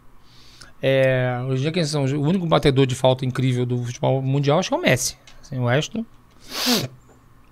É, e aí, ele foi me dar uma entrevista sobre ele. Meio pra. Eu trabalhava no dia nessa época ainda. É, ele foi me dar uma entrevista. Aí a gente marcou lá na Gávea. Acabou o treino. Ele falou: Vamos conversar agora? Vamos. E eu lembro da cena assim: ele botou duas camisas. Tinha a barreira, a barreira de metálica, né? Aquela barreira móvel, né? Ele botou duas camisas, uma em cada ângulo do gol. E ele passou a entrevista inteira batendo falta. Ele, me dá, ele conversava comigo batendo falta. E ele não errava a camisa. De um lado e de outro, de um lado e de outro. É uma coisa absolutamente impressionante, assim, sabe? Ele bateu, sei lá, durante a minha. Não sei, vou chutar. 80 faltas. Acertou 78, entendeu? Assim, um, um aproveitamento inacreditável. Parecia mágica, sabe? É, esse jogador nem aconteceu nada demais com ele. Ele jogou, chegou a jogar no Flamengo, chegou a jogar jogou no Botafogo também, jogou em alguns clubes. Hoje ele é técnico de divisão de base. Eu achei que falar que ele não acertou nenhuma, que eu... Não, acertou, tô, assim, muito impressionante, assim. É, e até pra, pra não dizer que eu só conto história de mocinho, eu não botei essa informação na matéria. Não, não botei. não- na, na hora eu não achei aquilo. que tinha a ver contar isso, entendeu? Eu fui muito mais na entrevista que ele deu, nas coisas que ele falou, que é um erro óbvio. Né? A história mais legal era a história das faltas e eu não usei. Porque jornalismo também não é uma ciência exata, nem as ciências exatas são ciências exatas. O então, cara, assim, pô, ele bateu lá, ele treinou a manhã toda pra bater 70 e poucas faltas É. pra você, pra ele falar se ele vai escrever na matéria que eu bato falta muito bem. Não rolou. não, não, era muito novo e tal. Comprou que- o jornal no dia seguinte achando que ia lá um aproveitamento. E que ainda, ainda- isso ainda mostra uma outra coisa. Eu era muito jovem nesse momento. Jornalismo, quanto mais velho for o profissional, melhor jornalista ele será. É tipo vinho? Completamente. A, a experiência é fundamental. Eu hoje sou um jornalista muito melhor do que eu era 10 anos atrás e que eu era 20, que eu era, assim sucessivamente. É, e a outra matéria que eu vou te citar, já que você pediu, é o 7x1. Porque é um momento é, absurdamente, é um momento muito surrealista. A gente foi pro estádio, para Mineirão, eu cobria pelo Globo a seleção brasileira. Aí era uma cobertura muito esportiva minha, nesse momento. Eu era, eu era um repórter assim, encarregado de fazer perfis dos jogadores e tal. Eu lembro que eu fiz um perfil enorme do Oscar, aquele que hoje joga na China. É... E aí a gente foi pro estádio pessimista. Foi todo mundo que nem boi pro matadouro. Porque a gente tava sem o Neymar, que tinha que se machucado no jogo da Colômbia, né? E a Alemanha vinha voando. Então falou assim: vamos perder com dignidade. Vai ser 3x1 Alemanha. Aí estamos lá no estádio, sentado, na tribuna de imprensa do Mineirão. Mineirão novinho, Mineirão padrão FIFA. É. Cara, 5x0 com 28 minutos. Assim. E era gol de pelada, era gol de fim de pelada. Os caras entravam tocando assim, ó. Você vê que o Júlio César nem pula nas bolas, porque entra tocando assim, bota, leva a bola dentro do gol. Um negócio assim, que todo mundo um olhando pra cara do outro. Tem uma mega foto, nessa época, na Copa, eh, se fazia, né? Uma foto que era uma máquina especial, pegava o estádio inteiro e você se achava na foto. Eu tinha até outro dia a foto da gente na tribuna de imprensa, as caras das pessoas. Sabe, sei lá, se descesse um disco voador no meio do campo, saíssem ETs de Hollywood, tipo ETs verdadeiros, não ia ser tão estranho quanto aquilo ali. Com 5x0 começaram a ocorrer ideias do tipo invadir o campo, é, é, melar o jogo, é, sei lá, um jogador brasileiro dar um soco em alguém, tem uma mega briga e o jogo não acabar. Enfim, aí no segundo tempo, todo mundo achando que a Alemanha ia fazer 12 a 0 mas a Alemanha tirou o pé, claramente. Eles hoje até assumem que eles combinaram de, de, de, de tirar o pé, né? Fazem mais dois gols. No finalzinho, o Oscar faz o gol do Brasil. É, é uma exibição de futebol monumental da Alemanha, um negócio incrível. É, casada com um apagão de um time brasileiro que já não era muito bom, mas que era um time que chegou na semifinal da Copa do Mundo, né? Então, era um time que tinha os seus méritos, é, então que não. que- de um resultado que nunca vai acontecer de novo. Eu tive a noção ali que eu tava vendo uma coisa muito histórica. Uma coisa que nunca ia acontecer outra vez. Nunca vai acontecer de novo. Nunca vai ter numa semifinal de Copa do Mundo um time dando de 7 no outro. No Ainda da mais casa. sendo dono da casa. Ainda mais sendo um time do tamanho do Brasil. Você vê o Qatar, que era um time que nem quase não era profissional na Copa, na Copa que eles organizaram. Não tomou de 7 de ninguém. Entendeu? Então, assim, é. Ou seja, uma coisa muito única. Qatar, gente- Qatar ainda deu sorte, né? No sorteio caiu a Holanda no último jogo, a Holanda já classificada. É. Imagina se a Holanda no primeiro jogo. Aí eu acho que Mas talvez desse de quatro, entendeu? É, aí assim, e eu tava escalado pra escrever a crônica do jogo. Ou seja, eu tinha que decidir em minutos o que, que eu ia escrever de um troço que é totalmente diferente de tudo que você se preparou. Então assim, faz o que agora? Aí eu fiz uma crônica muito baseada na Copa de 50. Porque eu, eu, eu, é, se, eu se eu pudesse escolher um fato é, do Brasil, sei lá, onde eu queria estar, assim, viajar no tempo, eu queria estar na final da Copa de 50. Eu acho que deve ter sido um momento muito impressionante. Por todos os relatos que a gente tem. E eu sou muito obcecado por esse jogo, porque eu acho que a gente, a nossa cultura de procurar culpado é assim, por exemplo, é, sei lá, a, a a- o jogo que o Brasil foi eliminado na Copa de 18, a Copa da Rússia, para a Bélgica. O time da Bélgica era melhor que o time brasileiro. O time da Bélgica jogou melhor. O time da Bélgica, é, pelo menos a maior parte do tempo, segundo tempo o Brasil melhora um pouco, mas ainda acho que o todo da Bélgica foi melhor. É, o time do- da, da Bélgica faz dois gols, é, um gol contra do Fernandinho, um gol do De Bruyne, é, e controla o jogo ali é, pelos méritos deles. A gente fica procurando culpa- os, os nossos culpados, como se o parâmetro fosse os nossos erros, não os acertos alheios. É, em 2022 a mesma coisa.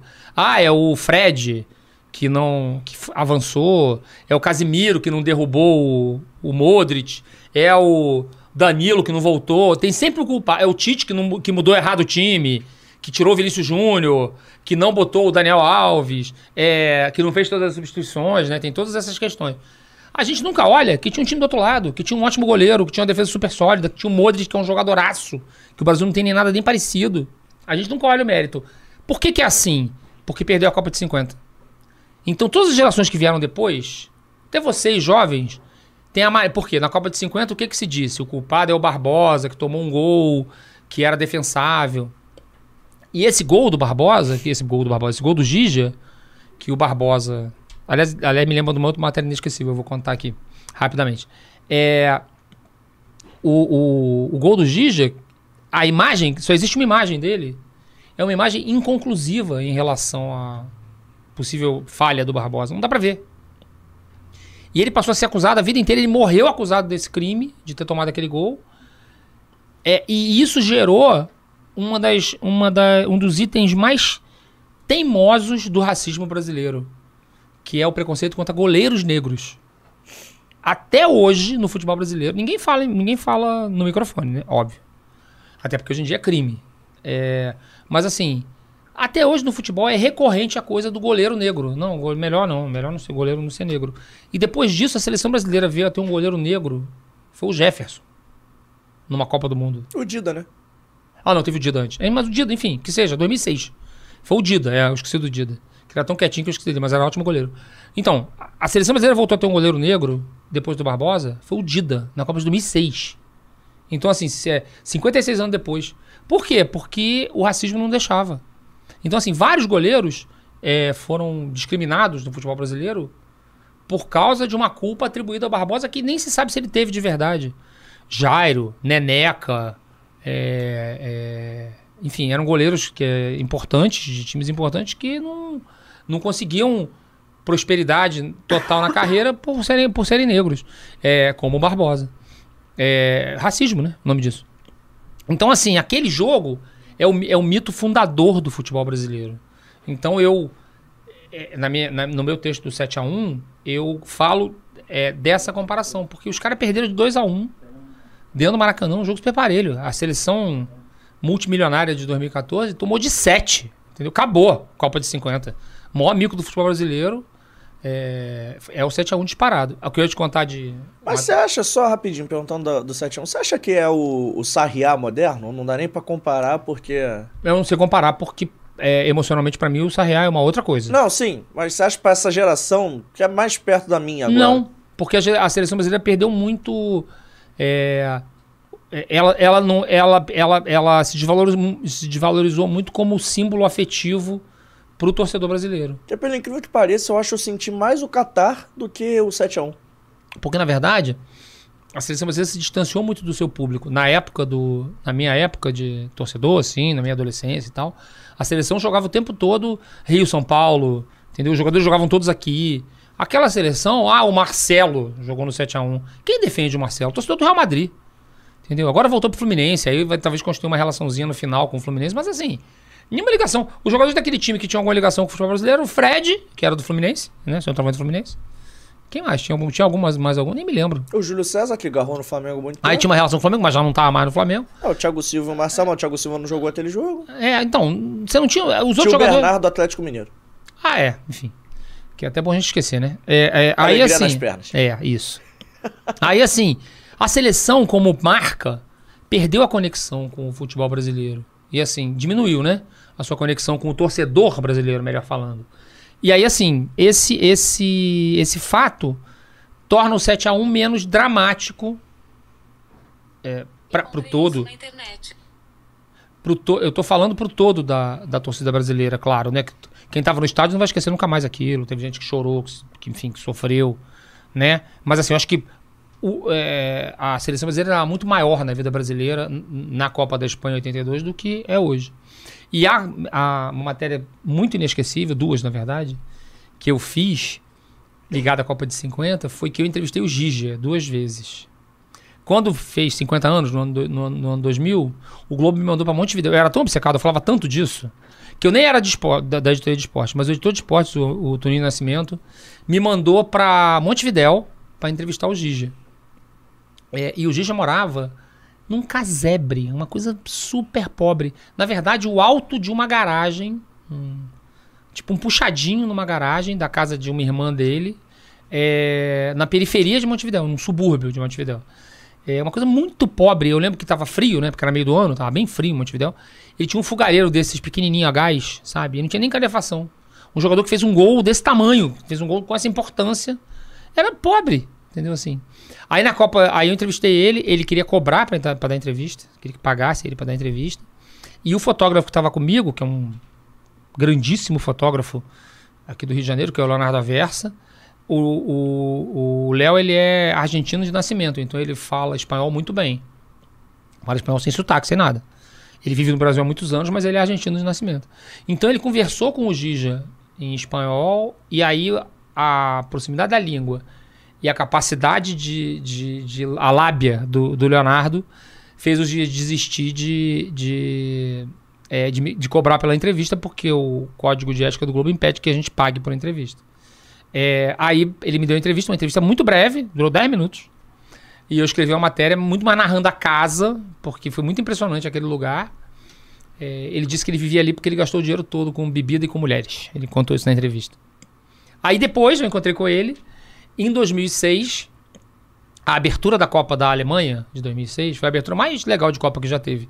Que foi um desfile de todos os jogadores campeões do mundo naquela época. Pelé tava, inclusive. É, Maradona eu acho que não foi, mas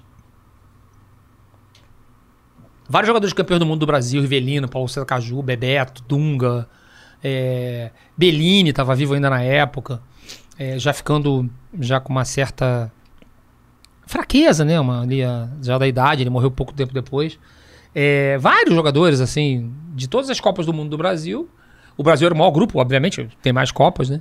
É, e aí o Gija foi pelo Uruguai. Ele foi uma grande atração. Ele era o campeão do mundo mais velho.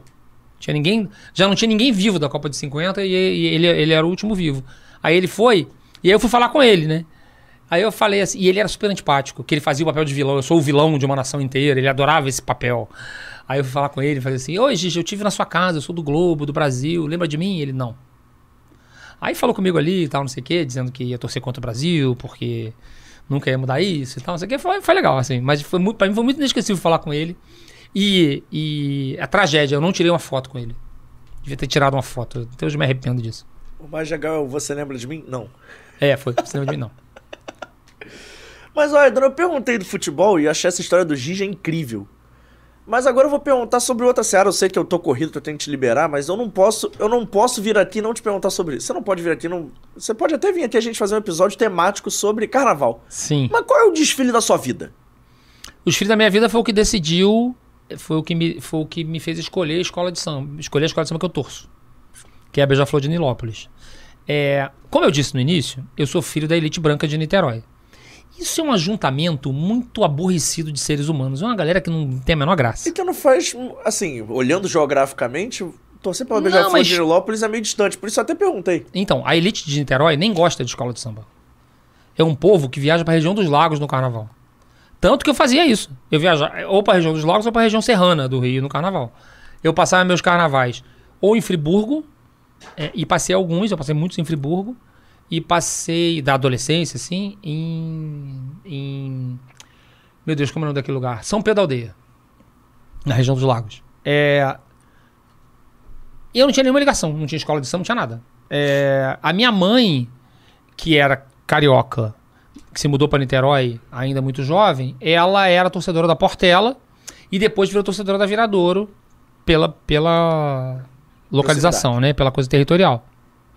Aí, é... Aí eu, eu é, é, fui cobrir carnaval. Em 88, pelo jornal, eu trabalhava no Jornal do Brasil, na editoria de cidade do JB. E aí fui escalado para cobrir carnaval, para ir pra avenida, pra, pra Marquês de Sapucaí já, pra passar lá do samba. Fui, fui, fui escalado para cobrir, beleza. Não tinha nenhum, é, nenhum entendimento do que era escola de samba. É, e nem pesquisei muito também, na verdade. Cometi esse erro, não pesquisei muito. É, as equipes eram muito grandes. Então, você cobria só metade do desfile. A outra metade você, fica, você era liberado pra ir pra casa, pra ficar lá, pra fazer o que você quisesse. Você é credenciado, você podia andar por todos os lugares, beleza. Eu resolvi ficar pra ver. E aí, eu fiquei fascinado por aquilo. Fascinado pela quantidade de história que tinha pra ser contada ali e que não era contada. É, é, por que, que tinha tanta história pra ser contada? Que ninguém sabe. E até hoje é assim. Porque a imprensa, ela escreve para a elite brasileira, que é a sua consumidora, é a sua cliente. É, essa elite não gosta de escola de samba, porque é coisa de preto, festa de preto, basicamente. A nossa elite é racista, né? O racismo é a principal característica da nossa sociedade. Nós somos a coisa que nós mais somos como povo é racista. Então assim, a gente não não como eli- a elite não gosta de escola de samba. Por isso essas histórias não iam parar no jornal. Só que quando eu vi aquilo, eu, falei- eu encarei o carnaval naquele momento como uma oportunidade de negócio. Falei assim, cara, dá pra fazer um monte de matéria aqui. Eu era um jornalista iniciante, querendo, buscando meu espaço. E aí eu fiquei lá, é, é, pesquisando aquilo, conversando com as pessoas, entrevistando, é, é, descobrindo personagens. Aí, o que aconteceu? Na, é, é, no ano seguinte, que é 89, eu também fui escalado pra avenida. Aí eu já sabia um pouco mais de carnaval, eu fui escalado pra uma função um pouco melhor na cobertura do desfile. E tava na pista da Sapucaí quando passou o desfile da minha vida. Respondendo a sua pergunta. Que é Ratos Urubus, Largue a Minha Fantasia, o desfile da Beija-Flor sob o lixo, obra maior de Joãozinho 30, é, que não foi campeã em 89, é, foi vice-campeã. Perdendo da Imperatriz, é, que fez Liberdade, Liberdade, Abre as asas sobre nós, do Max Lopes. Aí, assim, é, eu vi aquilo da Beija-Flor e é um outro momento que eu lembro como é que eu tava vestido.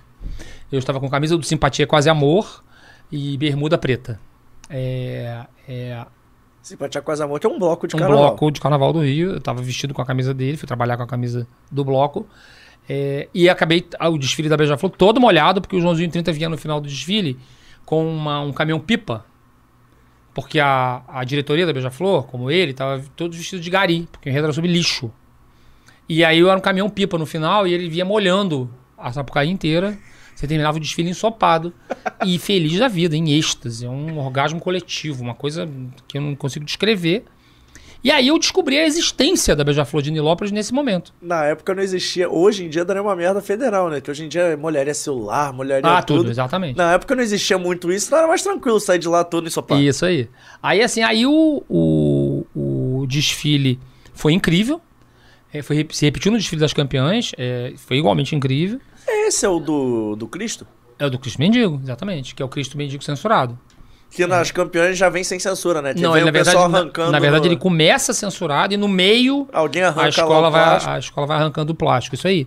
É, e esse, e aí assim, eu decidi, eu, eu adotei a Beija-Flor como escola naquele, nesse momento, por causa desse desfile, ou seja, já jornalista, é, e, me, e decidi que eu ia me aproximar, ia conhecer tudo daqueles gênios daquela festa. O maior deles, o 11 em 30. É, e aí foi daí que eu, que eu comecei a me interessar por carnaval, virei pesquisadora. Já quando, aí quando você entra num ambiente como o do carnaval, que é um ambiente muito precarizado, com muitas dificuldades, é, você começa, você é engolido por isso, entendeu? E aí, na pandemia, eu organizei programa de cesta básica para sambista para poder ajudar, porque eles ficaram bem no sufoco com o isolamento social. Então, assim, é assim que funciona. É, quem entra no carnaval é, vira totalmente de dentro né, da, do negócio. E pra terminar, qual é o seu sarriá do carnaval? Cara, é difícil, viu? Porque Não precisa nem ser da Beija-Flor, mas assim, um É, eu desfile sei. que você fala assim, caraca, esse desfile aqui, porra, era foi pra uma- ganhar e não ganhou, né? Sei lá. Ou foi uma tragédia, assim, que te marcou, porque, pô, esse desfile aqui Ah, era... a tragédia, a, a- a maior tragédia é, uma tra- é- é- na verdade, é uma tragédia, não é. O Sarré não é uma tragédia, né? O Sarré é só uma derrota esportiva. É, assim, É, é, tem um nome de tragédia, eu é acho. a gente, a gente, a, gente precisa mudar no futebol essa, essa linguagem tragédia, guerra, batalha de vida ou morte. Essa, inclusive essa, essa, essa, essa- esse vocabulário, né? Esse, esse, esse jeito de. A gente de- maximiza muito no futebol. E coisas. aí gera violência. Sim. Porque se é uma batalha de vida ou morte, tem gente que vai lá morrer, né? É, é- é matar e morrer. E aí, assim, é uma tragédia aí sim de verdade, que é a tragédia da, da Tuiuti, do Paraíso do Tuiuti em 2017, que matou uma amiga minha, é, a Lisa Carioca, que foi imprensada por um carro alegórico na garagem da Sapucaí, num acidente, que ficou impune, inclusive. É, e uma outra amiga minha, Lúcia Mello, fotógrafa, ficou com sequelas até hoje. Então, assim, essa é a maior tragédia, mas é uma tragédia objetiva mesmo, né? Uma tragédia causa, tra- causada muito pela, pela imperícia, pelo descaso com que se trata o carnaval. Tanto os dirigentes das escolas de samba, quanto é, os ocupantes dos cargos públicos que não cuidam da festa. Ela acontece uma vez por ano, né? E assim, só se, é, eles só se preocupam com o carnaval, faltando um mês para começar. Quando acaba, acaba. Então, assim, ninguém vai discutir carnaval agora, tirando a bolha, que é um monte de maluco como eu, é, que vai discutir carnaval ao longo do ano. O resto do tá tempo. vendo a dança das cadeiras acontecer. Isso. É, e aí, assim, é, aquela, aquela é a grande tragédia que eu, que eu vi no carnaval, que esse ano quase se repetiu com o acidente da Portela, né? Que a Portela também teve um carro que bateu na, na grade da Frisa, uma coisa muito assustadora, que mostra que continua o cuidado, não continua sendo como deveria.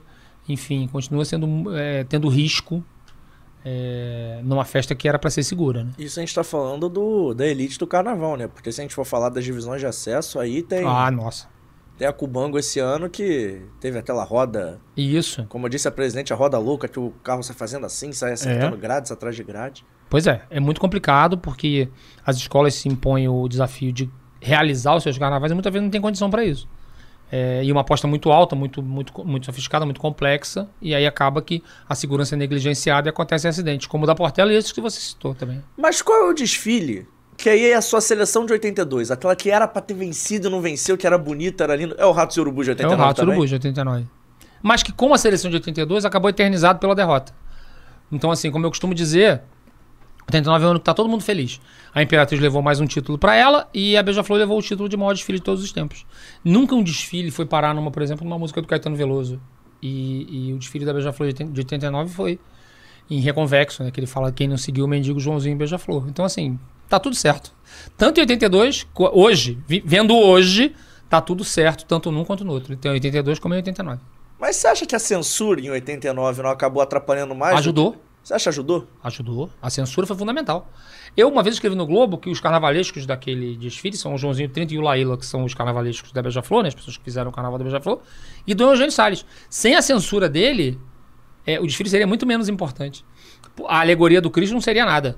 A alegoria virou a imagem mais difundida do carnaval em todos os tempos por ter sido censurada. Inclusive é o carnaval mostrando a burrice da censura. Você quer que faça um favor ao, ao Fora do Jogo, ao seu podcast? Pede pra censurarem ele. Vai todo mundo querer ouvir. Então- Vai todo mundo querer ouvir. Então no final do programa você fala que tem que tirar ele do ar urgentemente, por favor. Você ajuda a gente nessa. Mas, Aidan, eu tenho que te liberar, porque senão o pessoal vai brigar comigo, a galera da reunião vai brigar comigo. Isso, verdade, É. verdade. Mas obrigado pelo seu tempo. Já estendo o convite pra você voltar novamente. Onde é que o pessoal te encontra? Olhando pra aquela câmera, as redes sociais e tudo mais. E conta aí se você gostou do podcast, se dá pra falar pros seus amigos virem aqui. Senão não tem é, problema. Gente não- ouçam e participem do Fora do Jogo. Gostei muito de vir aqui. Tomei um ótimo sorvete aqui, inclusive. É, água em dia, tudo certo. É, bom, vocês me acham no Aida no André no Twitter, no Instagram.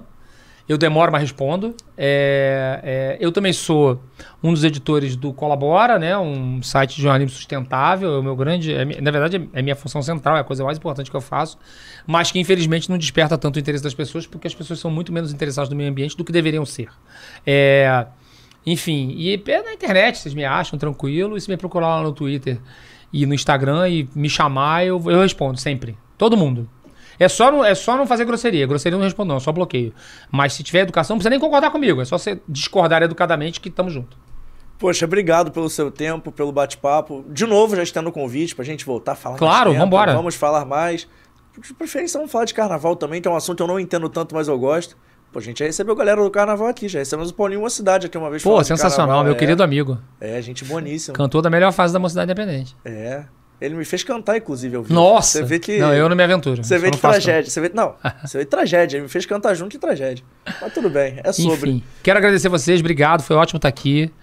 Enfim, obrigado a todas, todos, todos que estão aí, que, que, vão, que estão nos assistindo e que vão nos assistir no futuro, como É vocês. isso, a galera do futuro é a galera que mais gente depois, a galera do corte, a galera que, que participa. E seguinte, meus recadinhos finais aqui, mas não menos importantes. Vamos lá. Vitor, me ajuda pra ver se eu esqueci de alguma coisa. Primeiro de tudo, onde nós estamos. Ah, eu olhei pro Marcos e lembrei. Estamos... Gostou do estúdio? Muitos, quer, irmão? Achou legal? Achou, achou bacana? Profissa, parece NBA. Porra, aí, ó. Ó, parece NBA um dos melhores elogios que receberam, hein? Meus convidados sempre dão moral pro AGR Podcast Studios. E você que ouviu o Aidan falar que parece NBA, é o seguinte: o o AGR Podcast Studios é na Barra da Tijuca, você quer fazer esse projeto, tem o QR Code passando aqui em cima, aponta pro lado certo? Aponta pro lado certo. Então tem o QR Code passando aqui. Toda semana eu pergunto se eu aponto pro lado certo, eu não aprendi até agora, né? Tem o QR Code passando aqui, você vai lá e eu vou aproveitar pra mandar um abraço primeiro pro Abner. Chegou? Chegou hoje já. Foi legal, Abner? O sorvete. Tá bom? Você pode falar que, que clicava no microfone. Aqui você tem voz. É, que você tem, nesse podcast você tem voz, Abner. Fale. Obrigado. Tem o Abner, tem o nosso Michael David, a melhor coxa do Rio de Janeiro. Ele tem uma estrela do, fute, do futebol mundial. Depois eu vou te contar essa, Marcos. Ele tem uma estrela.